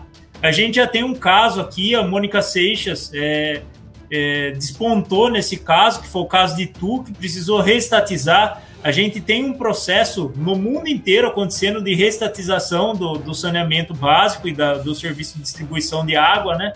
Então, eu queria que vocês comentassem sobre isso um pouquinho, que o Bolsonaro acabou de vetar esse ponto, que é um ponto importantíssimo, né? Tem uma outra situação que a lei não deixa implícito em nenhum dos momentos, o, o que os neoliberais falam sobre isso, é que ah, vai chegar água para todo mundo, que o governo não consegue é, distribuir saneamento para todo mundo, não sei o quê, mas nenhum lugar da lei fala que o, o, as empresas privadas elas vão concorrer para aquele lugar que já é difícil para o setor público elas vão acabar concorrendo hoje onde o setor público atende muito bem, né? E o, e o lugar que é ruim ela vai deixar de lado para o setor público sentar, ficar complicada essa situação. Então eu queria que o Toninho levantou isso, então vamos começar com ele, para ele já comentar a respeito desse marco regulatório aí que vai influenciar muito a nossa região e tudo que a gente está vivendo. A gente viu em Amparo, né? é, que estavam tentando privatizar o SAI, até o prefeito estava tentando passar por cima de, de toda a população para fazer isso, né? Então queria jogar a bola para o Toninho. Eu queria começar é, só comentando é, o comentário da companheira aí sobre corrupção. É, acho que isso é importante a gente debater, porque é, quem votou no Bolsonaro achando que ele ia combater a corrupção no Brasil e que agora ia acabar a corrupção, que foi a grande, a grande narrativa da direita no Brasil, percebe-se agora que essa família, uma fam a familicídia, né? a família envolvida com corrupção, é, o caso do filho do Bolsonaro no Rio de Janeiro com as rachadinhas, né? É, e outros casos ainda que virão, e é, o que fizeram foi uma blindagem no primeiro momento da família, é, tentando dar o fórum privilegiado. Agora, o, a família, o casal que se encontrava em São Paulo já saiu da cadeia, né, o Queiroz e sua esposa, cumprindo do, é, prisão domiciliar. Né, e mais do que isso, né, é, o superministro estava lá para resolver o problema da corrupção sai denunciando o governo que tentou interferir na Polícia Federal para que a sua família não fosse presa e que o governo eh, não sofresse um processo de impeachment. Aliás, eh, nessa semana entrou mais um pedido de impeachment do governo por conta de todos esses desmandos que estão colocados. Então, eh, as pessoas precisam perceber que tipo de governo a gente está vivendo, que tipo de governo a gente está enfrentando. do saneamento básico no Brasil, de fato, uma, uma vergonha a proposta apresentada é, pelos parlamentares, mas algo foi apresentado devido à pandemia, mais um elemento da pandemia que desnuda a realidade brasileira. Só votaram porque estão percebendo que isso mata não só o pobre de periferia, mas mata né, a burguesia nacional. Então precisamos cuidar, fazer as pessoas lavarem a mão, porque as nossas empregadas domésticas precisam vir aqui em condição de nos atender. É, é esse o debate, não é porque eles acham que é legal, que é bacana, vamos resolver o problema do povo brasileiro. Não, porque isso mata. E a, e a empregada doméstica, estou é, não desqualificando, mas pegando o exemplo da empregada doméstica, depois até citar o caso de Recife, né? Que é fundamental, o filho da empregada doméstica morreu em Recife porque a patroa mandou a, empregada cuidar dos cachorrinhos. deixou o filho morrer, mas percebe-se que a contaminação também pode vir para dentro da sua casa. E, portanto, precisamos fazer um marco aqui né, da, do saneamento básico para resolver parte dos problemas nacionais, mas, mas precisamos ter lucro. Então, a iniciativa privada atende, é, vai poder concorrer, vai poder resolver, como acontece nas estradas de São Paulo. Né? Vamos fazer um paralelo aqui. Aonde as empresas privadas estão cuidando das estradas de São Paulo? É a estradinha da periferia que não dá lucro, não pode pôr um pedágio? Não é. É onde pode uma praça de pedágio, onde a gente pode cobrar, onde a gente pode ter lucro. É isso que vai acontecer com o saneamento básico. É isso que eles estão querendo votar, inclusive, com a privatização da água no Brasil, que inclusive já foi votado no parlamento em primeira, é, na Câmara de Vereadores. Vão privatizar a água com apoio do PSDB, que aliás, diga-se de passagem, já construiu o novo centrão que tem 68% dos parlamentares que vai da direita ao centro-direita, com, o PMDB e com outros, é, outros partidos no Brasil. Então, nós precisamos, é, e, e, já entrando aqui num debate, nós precisamos nos reorganizar, a esquerda brasileira precisa se reorganizar para enfrentar esses desmandos. Porque nós estamos vivendo um período próprio patrão e um período de privatização é, do que é público e do que é direito da classe trabalhadora no Brasil. Agora é a entrega do saneamento básico, daqui a pouco vai ser da água, daqui a pouco da educação, da saúde. Nós, nós precisamos é, nos relocalizar para, passado esse período, colocar o nosso bloco na rua para enfrentar os desmandos desse governo.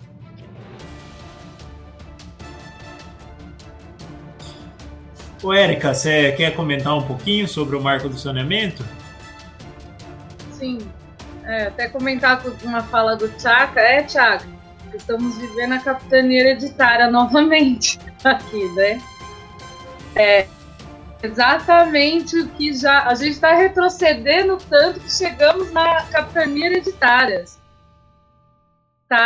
Né? A questão que você falou da, de, de se autodominar dono da terra.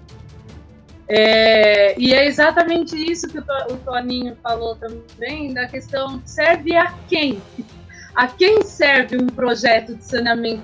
Que tipo de projeto é isso? Quem vai utilizar desse projeto? Estou com medo do, de quem? Do povo? Não, estou com medo do povo que trabalha na casa deles, né? E, e, e contaminar. Então, acho que é, acho que já está já está ficando mais claro para as pessoas é, essa questão de, de, que governo a gente, que tipo de governo a gente está lidando. Quando a gente tem um governo que esconde dados, como o Toninho mesmo falou, a época da ditadura foi assim. Ainda a gente tem pessoas que falam, né? Ah, na época da ditadura não era assim, não tinha isso. É o que esse governo tenta fazer desde o início, esconder dados. Se falou sobre algum, algum dados que ele não quer, é exonerado quando, como aconteceu, né? E bem, e assim por diante. É, muitos ministros também, da mesma laia dele, mas rodaram justamente por, por denunciar, entre aspas, algo de errado. É, então, nós estamos vivendo nesse momento que está muito bem, ele não, não separou só as famílias, né? Não ficou claro só quem é quem. Eu acho que ele está separando e deixando bem de que lado que as pessoas. E não adianta falar, ah, o Bolsonaro vai cair hoje. Se cair hoje, o desmando foi tanto que a gente vai demorar muito tempo para reconstruir isso. Por isso que é importante o que o Toninho falou da questão da esquerda se organizar. Porque a gente sabe com quem a gente está lidando, né? Que tipo de governo nós estamos passando, né? Esse desgoverno. É um governo totalmente. Eles esquematizaram direitinho, não entrou só com Bolsonaro, foi um processo já anterior, após o golpe, que foi desmontando, que foi deixando as pessoas desacreditadas com a política, desesperadas, até entrar o que entrou hoje. É, a chegar ao ponto do, do, do, próprio presidente dizer em rede nacional que queria os ministros do lado dele, que queria é, monitorar a Polícia Federal por conta da, da família dele, que é toda da milícia. Né? A gente sabe muito bem quem mandou matar a Marielle, não é surpresa. A gente sabe de todos os, os desmandos que está acontecendo. Só que, só para fechar, o, a, a, esperança de tudo que está acontecendo, se há tem uma esperança, né? É que essa realidade toda que a gente está vivendo, ela também é uma realidade de luta, é uma realidade de resistência também porque ela está sendo enfrentada com muita resistência. apesar que, que, minha opinião, a gente tem que se organizar mais, mas muitas pessoas que nunca nem pensaram em se organizar politicamente, se organizando agora. Nós nos encontramos nesse cenário, não é isso? Até mesmo regional. Esse enfrentamento, essa resistência, ela vem crescendo. A gente teve lá as enfermeiras que foram lá até, até, até, Brasil, até o Planalto, a gente as torcidas organizadas junto com movimentos sociais, a gente teve as, as próprias uh, cidadezinhas né, regionais que nunca tiveram esquerda, agora estão se organizando para isso, ou, ou, movimentos sociais nascendo. Então, é, acho, e isso em todos os lados no meio ambiente, né, com o ecossocialismo, é, na, na, questão da, de enfrentamento político mesmo. Temos mais mulheres enfrentando num período, num período de medo que a gente vive. Num período onde foi a, a, a boiada passou para nós mulheres também é, para homossexuais, quantos trans é, é, morto por dia, quantas mulheres é violada por e hoje nós estamos entrando nesse enfrentamento. Então eu acho que a, é, é, a gotinha de esperança que se vê tudo isso no movimento de, de porque a gente vive num movimento é, de repressão. Eu como professora digo, desde o do começo de Bolsonaro, muita coisa mudou na educação, não para melhor é, em, em, questão de, de reprimir mesmo. Já entrou no governo falando para os alunos filmarem os seus professores, falando de professor de humana, que é tudo né, na balbúrdia, é, afrontando os, o pessoal, os estudantes de universidade, de pesquisa. Então, como o Gabriel também comentou aqui, a história para boi dormir, tudo deles é história para boi dormir. Tudo deles é história para boi dormir. É, chegou o ponto do primeiro do primeiro ministro da Educação falar que ia ser revisado o, o livro didático sobre a ditadura militar. É gravíssimo e que não foi é, golpe, né? Foi uma revolução de 64. Então, a gente está lidando, gente, com gente totalmente é, esquematizada no seu plano. Eles querem entrar na educação nesse sentido, que agora tudo é comunista, né? E assim, até o Dória virou comunista, até muitos falam, né? Ah, o Dória é de esquerda, o Covas foi de esquerda, Fernando Henrique, e assim vai. Então, assim, a, a desinformação, que é mais fácil de se absorver, ela cresceu. Mas ao mesmo tempo que ela cresceu, essa, esse negacionismo, essa desinformação, essas bizarrices todas, também cresceu a vontade de algumas pessoas, de alguns grupos específicos, de enfrentar tudo isso, porque não dá. É, chegou um ponto, gente, que não dá. As, esse governo está nos matando a cada dia, pisando no pescoço de pessoas em plena luz do dia. E não foi nos Estados Unidos, foi aqui. E essas coisas estão acontecendo aqui matando criança dentro de casa com isso tá, tá, estamos num nível de caos tão grande que a gente não, não se dá nem no direito de vou enfrentar ou não, a gente tem que enfrentar, né? É, para não ter esses atrasos que a gente já está chegando até nos atrasos para a capitania hereditária. E tá tão à mostra o porquê que eles estão fazendo isso e se, der, se a gente deixar que eles dê continuidade nesse plano é, ultraliberal, é, de extrema direita, conservadora, que a gente já, já viu, já, o pico já, já estourou. No momento de, de pandemia, a gente não tem um dia de sossego e não pelo vírus, por esse governo. A gente não tem cada zerar. o que, que vai acontecer hoje? Agora é por hora, né? Vai, vai, vai mudando o nosso cenário a cada momento. É, e, e, realmente, Gabriel, essa desinformação é um projeto, ele é planejado, ele foi imposto. Para quê? Para eles se estruturarem no, nesse plano, para eles seguirem com esse plano. Por que, que eles colocam o professor, o jornalista, é o que informa, né? Levando algo. Então, ó, aqui mesmo em Serra Negra, a gente teve o caso da, da jornalista aqui do blog Viva Serra Negra ser ameaçada, teve que fazer BO. E por que, que ela foi ameaçada? Porque ela estava pa passando dados do Covid-19 aqui da cidade. Que ela estava explicando o porquê não, os comerciantes ou, ou deve cobrar do poder público e não colocar os trabalhadores na linha de frente. Então chegamos numa bizarrice tão, tão grande, de escrotíssimo, desculpa a palavra, que para você falar o óbvio, que é óbvio, para você falar o óbvio, você é ameaçada. É ameaçada e assim, eles não têm mais vergonha. Eles não têm medo. Ele, só que aí que, aí que vai no, no que eu queria falar. A gente tem que delimitar isso de não ter mais medo, porque esse medo ele tem que acabar, porque eles se alimentam desse medo. Eles se alimentam do nosso desespero, da desgraça das pessoas. Quanto pior a situação deles, melhor, mais medo e mais vulnerável nós vamos estar. Então, é, era para concluir, eu não parei de falar, né? Mas, é, fechando isso, a esquerda tem sim que se organizar. E as pessoas que nunca tomaram partido, não estou falando de partido de, de partidário, mas quem nunca tomou partido, é a hora. Porque a gente vai contar essa história amanhã.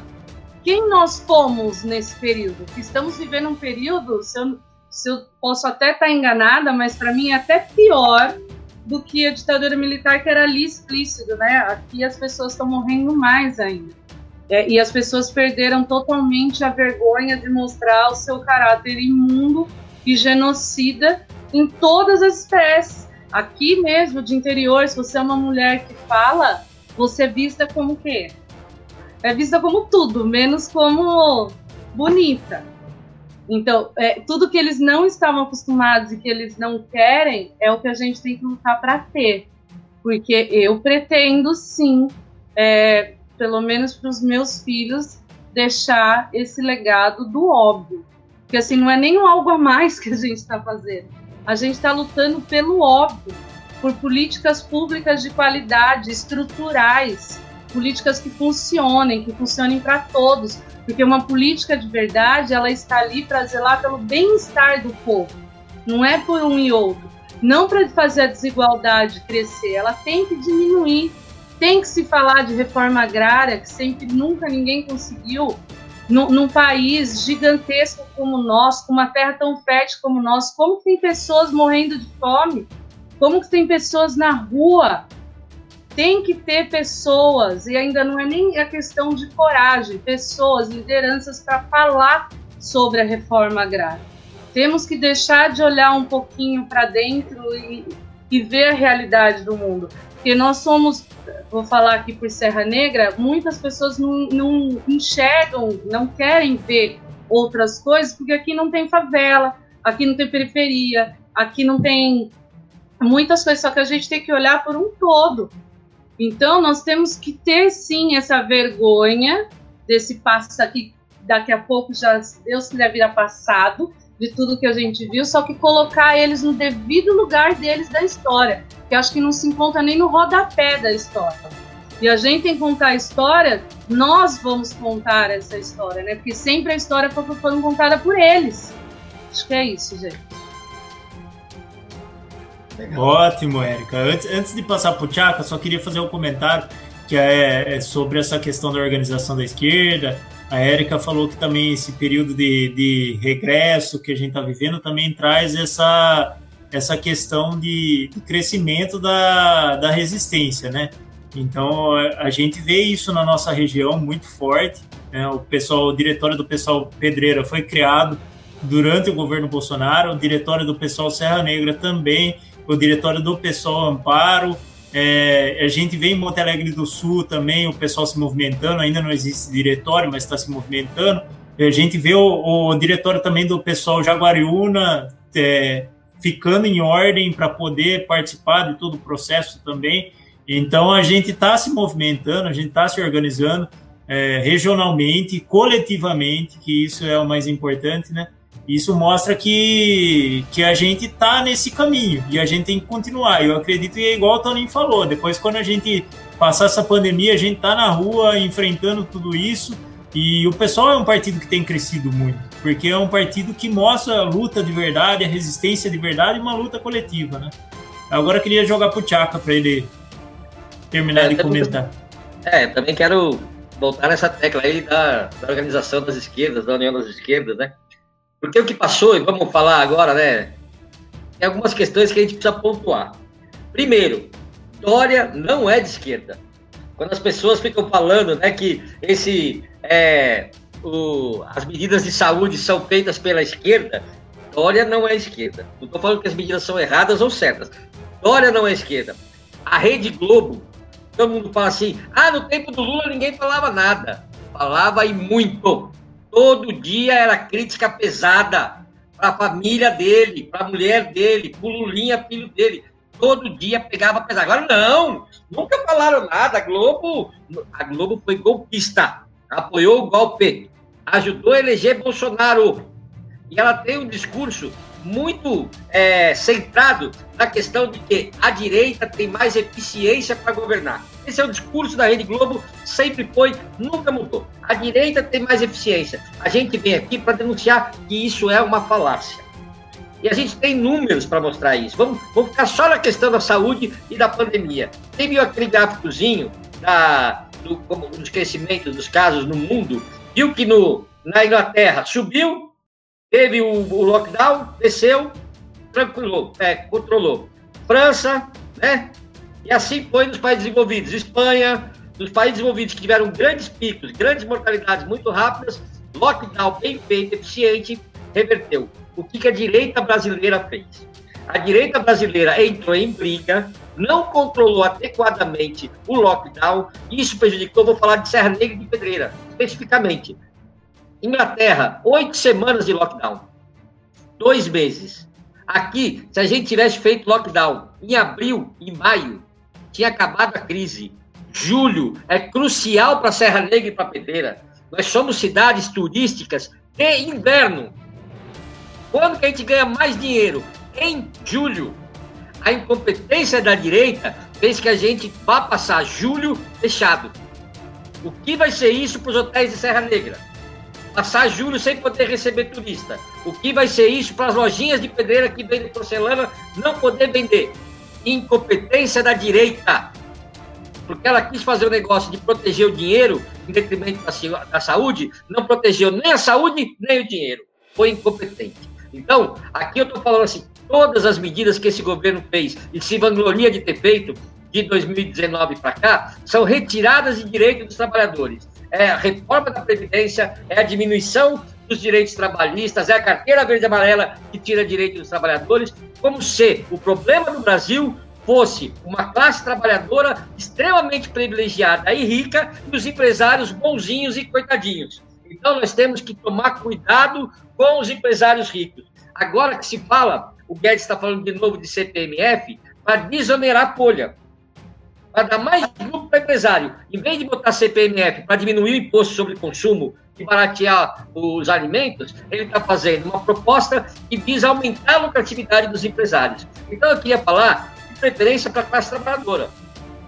Se você precisa de educação, saúde e segurança públicas, você precisa que os empresários paguem a carga de imposto. Quem depende de redução de imposto é quem tem é, plano de saúde privado, estuda em escola pública e mora em condomínio. Então ele não precisa de serviço público de qualidade. É por isso que ele vai na televisão falar em estado mínimo. Agora, se você não tem, estuda não em escola privada, não tem é, plano de saúde privado, não mora em condomínio, depende de serviço público, não é esse lado que você tem que estar. O lado da classe trabalhadora é outro. é o lado de quem depende de um Estado forte nos direitos sociais da população. É isso que a esquerda está fazendo, é isso que o pessoal busca fazer, é isso que a gente está fazendo lutando. Eu acho que esse governo de direita tão incompetente é a maior demonstração de que a esquerda realmente tem muito mais eficiência no trato da coisa pública. A nossa função, a função do Estado, já que a gente está falando de Estado na noite de hoje, a função do Estado é garantir qualidade de vida do cidadão, não é dar lucro. O Toninho falou uma escola do, do, do, desmonte do Estado, eu quero falar, porque outro dia eu passei aqui no Correio de, de e vi uma baita de uma fila. É aquilo que o Toninho falou. Qual é a estratégia? Você não faz concurso, para servidor do Correio, você manda uma quantidade enorme de servidores embora, você deixa os aposentados, os servidores que têm direito à aposentadoria embora, diminui enormemente a capacidade do Correio, a população fica com uma bruta raiva, acha que o Correio é ineficiente porque é público, acha que não porque foi intencionalmente desmontado, porque o governo quis desmontar para vender o correio para alguém ganhar com isso. E a gente tem as grandes firmas americanas que trabalham com entregas de encomendas. São elas que estão com interesse no correio. É por isso que o correio vem sendo desmontado ano a ano para poder dar lucro para alguém de fora, para uma empresa grande multinacional que vai vir aqui prestar um serviço de menos qualidade. Esse é o governo que está no poder hoje. Se você não é empresário, se você não quer essa é, esse tipo de política, é outro lado que você tem que estar. Né? Eu não tenho nenhum, nenhum medo de falar, é socialismo e liberdade, é pessoal. Né? A gente tem que estar do lado de quem defende qualidade de vida, quem defende. O problema do país, do, do Brasil, não é, é ser um país pobre. O Brasil é um país rico, mas é um país de pobres. Nós temos muito pobres. O que você tem que fazer é uma política para reverter essa brutal desigualdade social que a gente é o segundo país mais desigual do mundo, só ganhando do Catar, né? que é um país que tem o petróleo todo concentrado, o dinheiro na mão de alguns. Então nós temos toda a fortuna na mão de poucos e uma enorme pobreza. E você não pode trabalhar para um governo que concentre mais do que distribua. Então, se o seu lado é o lado do trabalhador, é o lado da qualidade de vida do cidadão, o seu lado é do lado esquerdo, do coração vermelho do lado esquerdo, do lado do pessoal. Vem com a gente aí, nós estamos nessa luta aí. Valeu, obrigado. Boa noite, pessoal. Ô louco, Tchaka, você arrepia assim, você mata a gente do coração. Eu queria fazer um comentário, gente, que de uma coisa bem legal que a gente estava falando aqui da importância do Estado e tal. É, tem uma situação que o problema é de saúde pública. Então, se a gente começar tratando que saúde é particular, é privada, a gente vai tratar dessa maneira que é para um só. E a gente está numa pandemia de saúde pública. Então, daí a importância do Estado para enfrentamento e para políticas públicas que resolvam o problema da nação e não só o problema de uma pessoa, enfim. Então a gente nunca pode só pensar dessa maneira, é uma pessoa, eu resolvo o meu problema, não, o problema é coletivo, gente. O problema é coletivo, por isso que as soluções têm que ser coletivas, né? Então, queria destacar isso. É, ó, tem até o um comentário aqui, o Tchaka tá cheio de palminha aqui, todo mundo feliz e tal. Tem um comentário aqui, ó, do, do Acácio, ó, o Tchaka era meu maior rival nas aulas de matemática com a dona Belinha. a Acácio é professor de matemática também, né? É. A gente foi é. professor, a gente estudou junto no Humberto Piba em 80 e eu cheguei em Pedreira em 80, 79. Então a gente estudou junto, eu estudei com a Cássio em 1980 no Humberto Piba, e depois eu fui dar aula com ele. A gente era... Ah, você é áudio? A não, gente... ele falou, ele falou para você não revelar a idade, não. Não, não, não então a gente estava lá nos anos 80 estudando Humberto Piba e depois a gente foi professor, eu também sou professor de matemática, assim como a Cássia é professor de matemática. A gente dava aula no TOSE à noite, né? A gente dava professor da rede pública, os dois, a gente se encontrou de novo depois de vários anos. Abraço, Cássia. Bacana.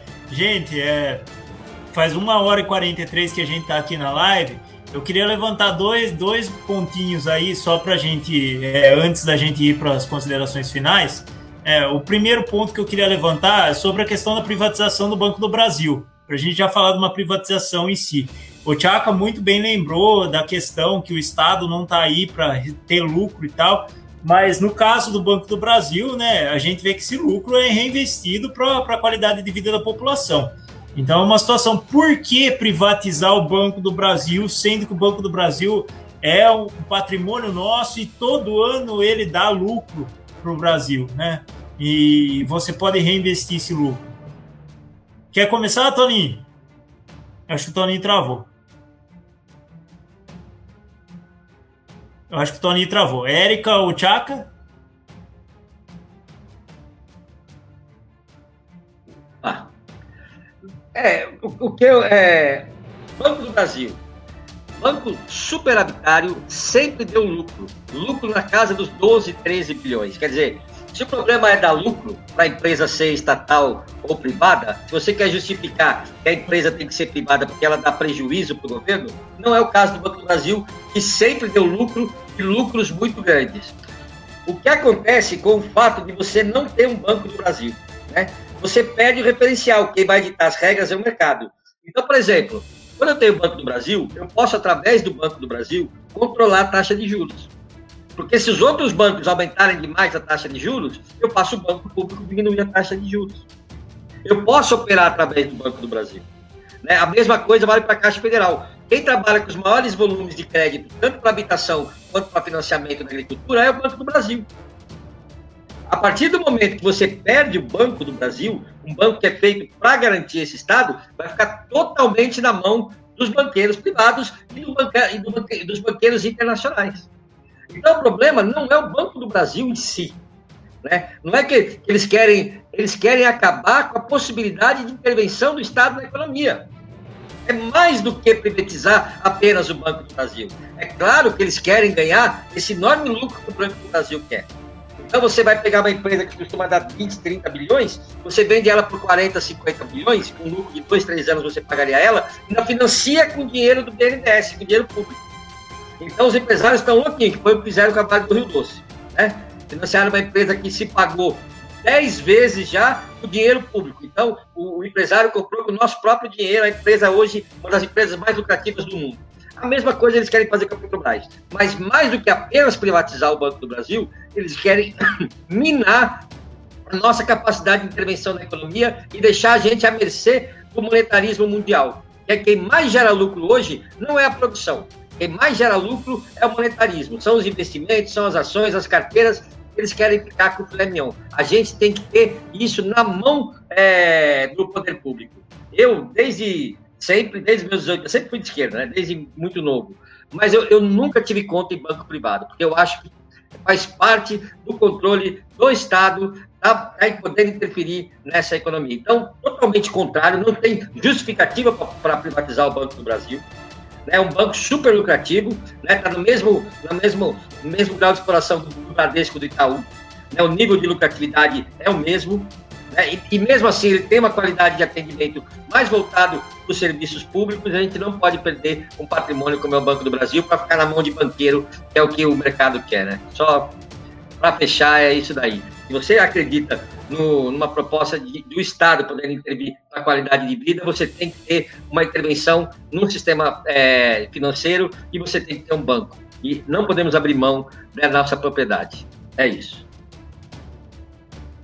Bacana, era, era mais ou menos o que eu queria trazer mesmo, que é essa questão de ah, vende-se a ideia que privatizar é o que vai resolver o problema, que é importante privatizar tudo, que o Estado é ineficiente, mas aí a gente tem um exemplo do Banco do Brasil que está funcionando muito bem, e inclusive o que o Tchaka mostrou, que é para poder controlar a economia, para poder trazer essa situação melhor para a população, né? Então, eu não sei se alguém quer fazer algum comentário, mas enfim, era, era mais ou menos esse o cenário que eu queria trazer. Senão, eu já queria ir para o encaminhamento final, para a gente entrar na questão da educação. Só para a gente finalizar com a educação, que, que é uma, uma das bandeiras que eu levanto muito alta aí, a questão da educação. E também, se vocês quiserem fazer um comentário sobre a questão da cultura também, que a gente viu que foi desmontado o Ministério da Cultura, se montou uma Secretaria da Cultura que não tem feito nada pela cultura, né? Eu, ou tentar empurrar uma cultura goela abaixo para todo mundo, a cultura de baixo para cima, e não propiciar que as pessoas façam a cultura, né? E a questão da educação, que a gente tem aí, que muito se falava de ter um ministro técnico na educação e tal. Não adianta nada você ter um ministro técnico se a sua política pública não é inclusiva, né? Então, a gente teve aí várias trocas de ministros da educação, teve o Ricardo Vélez, depois o Van Traub, e agora o, o ministro novo está aí e a gente vê a mesma política direcionada para a educação, que o Enem é para qualificar as pessoas, é para decidir quem vai quem vai para a universidade ou não, não é para trazer é, trazer igualdade para as pessoas de acesso, enfim. Então, queria começar com a Érica. A Érica, aqui todos estão ligados à educação. A Érica é professora, o Chaka é professor, eu também sou professor. E o Toninho é militante na área da educação, um militante importantíssimo na história aí. Então, primeira coisa, né? Chamar Paulo Freire de energúmedo, a gente não pode esperar muita coisa de projeto é, eficaz, eficiente para a educação. E desde o começo a gente vê, passamos aí, se não me engano, é o quarto que tomou posse hoje, é o quarto ministro da educação, e nenhum pensou na educação em nenhum momento. Eles só pensaram em levar suas ideologias olavistas, militares, para dentro de um campo tão precioso que é a educação. Quando a gente fala, eu sempre penso, que tipo de educação que a gente luta, né? A gente sabe, a gente como professor, militantes, a gente luta para uma educação é, pra, para todos. Só que que tipo de educação que a gente tem hoje, se for parar para pensar?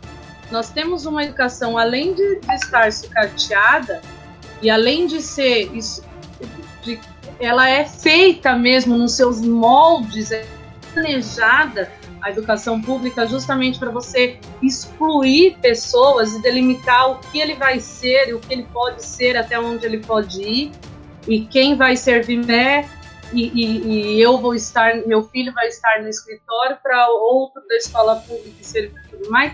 Além de tudo isso, nós vivemos com uma educação totalmente é, nos moldes neoliberais.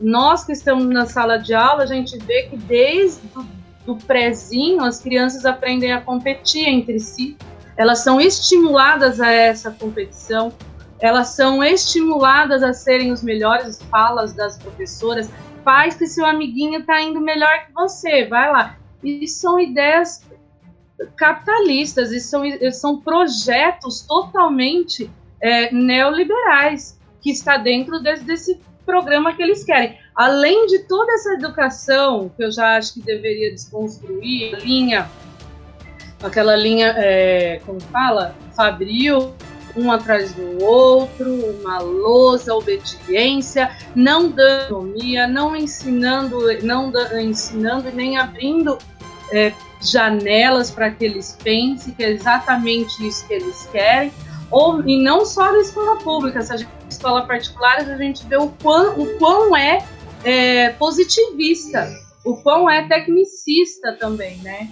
Tanto que eles tentam tirar a filosofia, a sociologia, porque saber da, do social, né? Da, da sociedade. Para que aprender a filosofar, a pensar? Porque isso dá asas, né? Linha de humana é, que é, é, totalmente essencial em todas as profissões, vamos falar de tecnicista, é, essas matérias que ensinam e dão autonomia. Aí você vê um presidente chamando o, nosso, o patrono da educação de energúmero, que esperar dele?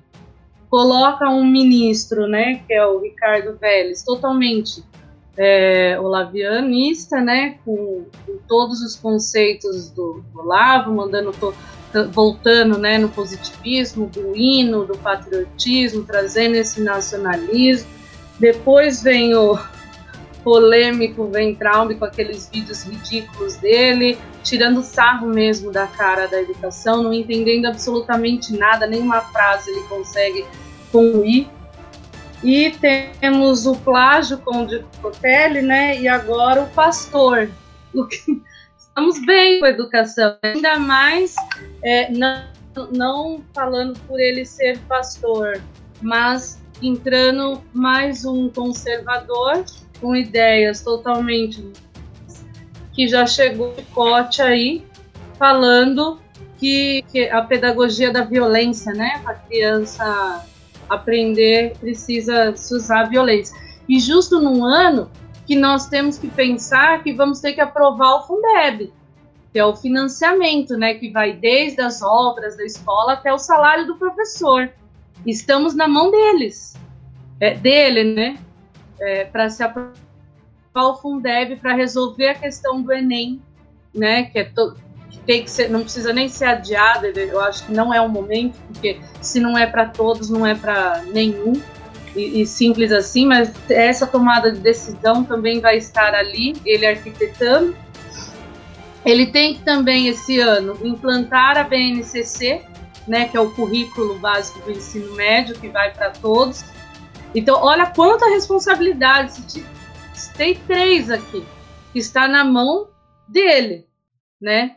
É, e, e, não espero muita coisa também, porque não tem como esperar algo positivo dentro desse cenário.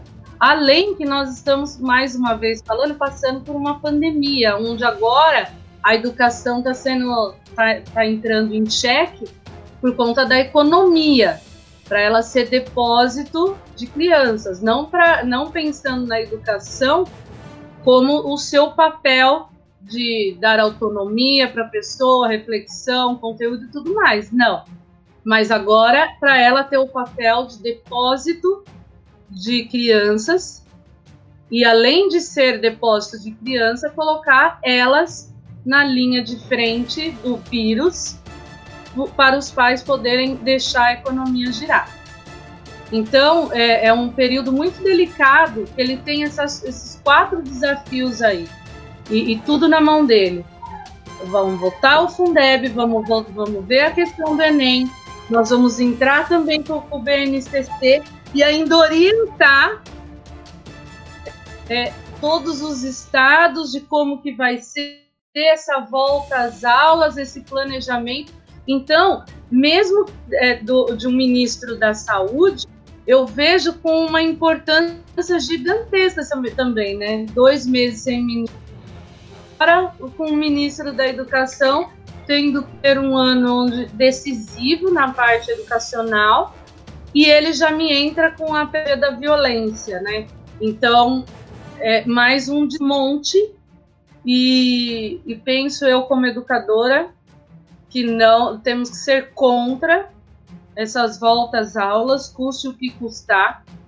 É, já está tendo movimento em questão a isso para não voltar. Totalmente insano. É, quem quem é, dá aula em escola sabe como controlar. Essas crianças não têm infraestrutura nenhuma, não, não tem nada. Aí até meu diretor comentou, ah, estamos colocando um, um lavabo no, do lado do portão. Isso vai resolver tudo. É só lavar a mão e entrar. É insano, porque não é necessário. Por mais que o EAD, esse ensino EAD, é uma farsa, porque não nada substitui o professor ali na sala de aula, agora não é o momento, é totalmente insano. Eu tenho um filho de 10 anos que não para um segundo. Você acha que eu, eu ficaria tranquila sabendo que ele está na escola? É, se você fala, não põe a mão no corrimão, ele põe a língua e vai o corrimão inteiro, não tem como. É insano. E também é insano passar essa responsabilidade para os profissionais da educação essa responsabilidade de você estar tá ali lidando com vidas, né? É, é, sendo responsável por essas vidas. E outra, não tem nem profissionais na educação. Nós não temos profissionais, porque nós somos, sucateados pelo governo do PSDB há mais de 20 anos. A escola não tem nada, não tem o básico.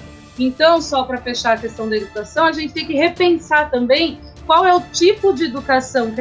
É essa educação castradora, essa educação fabril, essa educação totalmente nos modos liberais, de, de meritocracia, ela já sendo incentivada a isso, também temos é algo a se pensar. Passo a bola aí. Tá bom. Vamos lá, Toninho? Queria, queria trabalhar aqui bem rápido, até para que a Erika já tocou em pontos fundamentais, é, em três elementos que eu acho que são fundantes nesse debate da educação. Primeiro laboratório, primeira política definida pelos governantes da pandemia e que está servindo como laboratório na pandemia para implementar posteriormente. No governo federal. O que eu estou querendo dizer com isso? Primeiro-ministro, e, e, também a crise estabelecida nesse governo de uma falta de projeto real para a educação. Primeiro-ministro da Educação que entrou, ele tinha uma concepção militar da militarização das escolas e um conceito da educação familiar. Com a militarização, que era o, o grande mote para organizar as escolas, né, que era a escola sem partido, né, deu por água pelo enfrentamento que se deu em alguns estados e alguns municípios, mas que ainda eles insistem nesse debate. Esse não passou do período que a gente diz no serviço público probatório. O ministro durou 90 dias, não passou no período probatório que foi o Vélez. O segundo ministro que entrou, entrou com uma lógica gerencial a partir dos terraplanistas olavistas do governo. Então a disputa militar cai naquele momento e entra uma lógica olavista, que é a lógica do empresarial. Né? E ele, eu, eu particularmente tive a oportunidade de sua sabatina no Senado, e ele disse o seguinte: eu estou aqui para gerenciar as universidades públicas e, tirar dinheiro da universidade pública e passar para o ensino básico, né? como se fosse a grande saída e, ao mesmo tempo, uma lógica que a gente precisa privatizar as universidades públicas, que esse é o espaço de balbúrdia, de bagunça, né, onde tem plantação de maconha, etc, etc. Esse foi o que fugiu. Né, o ministro Fujão. Fugiu porque não aguentou o debate real, mas mesmo assim deixou uma bomba para a gente, que é o projeto Futurice das universidades públicas, que é tentar entrar numa lógica das empresas das universidades públicas. Então ele trabalhou uma lógica realmente empresarial, que foi o quê? Retira a verba da universidade pública, é, retira a verba de insumos, é, amordaça os docentes da universidade pública, retira o concurso público, retira algumas matérias que, segundo eles diz, não era necessário é, é, para a universidade pública, né, algumas áreas de ensino como a, a, a sociologia, a história não precisa na universidade pública, e aí você deixa a universidade no universidade pública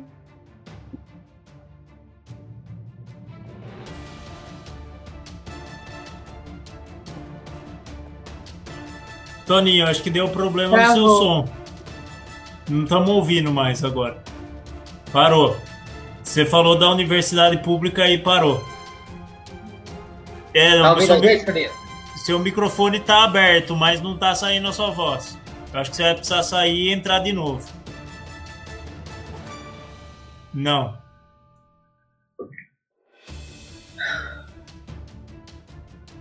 É, não deu certo. Agora travou mesmo. Ô, Tiago, se quiser complementar aí, e aí já, se puder também já fazer a fala final, pra gente já ir encerrando, né? Já passamos de duas horas também.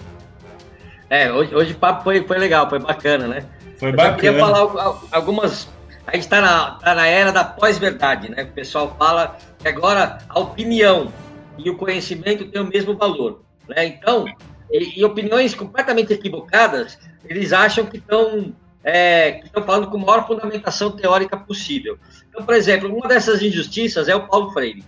É, o Paulo Freire, é, as pessoas falam como se o Paulo Freire tivesse sido trabalhado durante a última década inteira, as escolas brasileiras fossem freirianas nunca foram. Infelizmente, a gente tem o maior teórico de educação do mundo, é brasileiro, mas as escolas brasileiras nunca foram freirianas. Aqui em São Paulo, primeiro, porque foi para o PSDB, né? Está tá 40 anos no poder, era, era veio do PMDB, do Quércia, do PMDB, né? Então, sempre foi a mesma linha, nunca teve Paulo Freire nas escolas. Foi aquilo que a Érica bem tocou. Aqui, o princípio foi, primeiro, é, o tecnicismo, que veio junto com os militares, e depois a gente veio para a política dos projetos. Né? Então, nunca teve Paulo Freire na escola.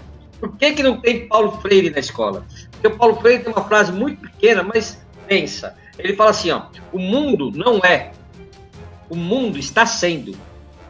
E é isso que ele trabalhava Ele falava para a pessoa: ó, você vive num mundo excludente, que tira os seus direitos, que dá condições melhor para o outro, mas o mundo não é assim. O mundo está sendo assim. O mundo pode ser transformado e ser de outra forma. Né? Então, isso é demais para essa galera. E essa galera fica falando é, na televisão que tem que voltar ao ensino da época dos militares, que tinha o SPB, Educação Moral e Cívica.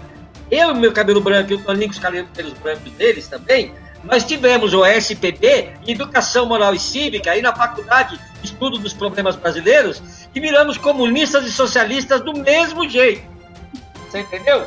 Isso é educação moral e cívica, cantar o hino, não nos fez, fez muito pelo contrário, fez que a gente amasse a nossa pátria e pensasse num projeto alternativo que desse mais qualidade de vida para o cidadão. Então, a primeira é a falácia da história do Paulo Freire destruir a educação brasileira, uma educação que nunca foi freiriana. Tá certo? E a segunda, para o discurso que o Darcy Ribeiro já fez na década de 80 e 90. Ele falava que o fracasso da educação brasileira não é uma crise, é um projeto. Né? A gente quer que dê o, o fracasso. A gente não quer que a educação dê totalmente certa, porque a gente tem que separar as vagas melhores das universidades para os filhos da elite. Que vem com a história da meritocracia, um vestibular onde pessoas com preparo e carga horária diferentes disputam vagas de igual para igual, e isso que a gente chama de meritocracia. É a grande falácia da educação é, brasileira, o grande, a grande falácia da meritocracia brasileira, né? Então, esse tipo de educação não serve, não serve à classe trabalhadora do país, né? Quando a gente propôs né, uma, alguma forma de ingressar na universidade de maneira mais moderna, que foi o Enem no início, que era uma prova inovadora, que era uma prova de... No começo, bem no comecinho, o Enem era uma prova que valorizava o raciocínio e que não valorizasse tempo de ponto de cadeira e decorar coisa que não serve para nada, né? Educação que a gente fala, a educação, ela serve para você cozinhar o macarrão. O que você quer é o macarrão cozido. Mas o que o vestibular pede é a água salgada. Não é isso. A gente quer uma educação que sirva para dar qualidade de vida para o cidadão. Né? Então, essa educação não nos serve. É um outro modelo de educação que tem que ser construído. Um modelo de educação que diminua as desigualdades sociais. Alguém vai fazer isso? O Paulo Freire falava muito bem isso. É uma, é atitude muito ingênua achar que, a, que o Estado, que, a elite vai fornecer ao cidadão uma educação que busque a superação da própria elite. Isso não vai acontecer, não vai ser dado. Essa luta tem que ser feita pela classe trabalhadora, pelos trabalhadores da educação. Um grande teórico da educação, que é o Libânio, ele falava isso. Olha, a elite tem um projeto de educação para a classe trabalhadora, que é para deixar ela subserviente e submissa. Só que eles esquecem uma coisa: quem implementa as políticas da educação são os professores, representantes da classe trabalhadora. Então, quem reage a essa proposta dominante da, de uma educação de elite para deixar o pobre excluído no processo é a classe trabalhadora, são os professores. Então, a gente tem que dar todo o valor à classe dos professores, né, que realmente que fazem e transformam a luta, né, com o pouco que nos dão, é, a gente consegue muito precisaríamos de muito mais. Mas eu acho que eu passo a bola para os nossos heróis brasileiros, que são os professores, de um modo geral. Me despeço aqui, boa noite, foi uma, uma conversa muito agradável. Valeu, Cássio, Érica, Toninho, grandes companheiros, grandes amigos. Valeu, boa noite, galera. Obrigado, Tiago, foi bom demais. Eu só queria falar uma frase aqui agora que é, do Paulo Freire, que eu estou lendo agora o Pedagogia da, da Pedagogia da o oprimido, da do oprimido, isso. A pedagogia do oprimido, tô lendo. E tem uma frase que ele fala: quando a educação não é libertadora, o sonho do oprimido é ser opressor. Então ele fala que a, outra frase também que ele fala nesse livro: se a educação sozinha não transforma a sociedade, sem ela tampouco a sociedade muda. Então, por isso que ninguém queria Paulo Freire, né? né? Por isso que a política, a, a educação do Paulo Freire nunca foi implementada no Brasil, né? Porque a gente não tem uma educação libertadora no Brasil, né?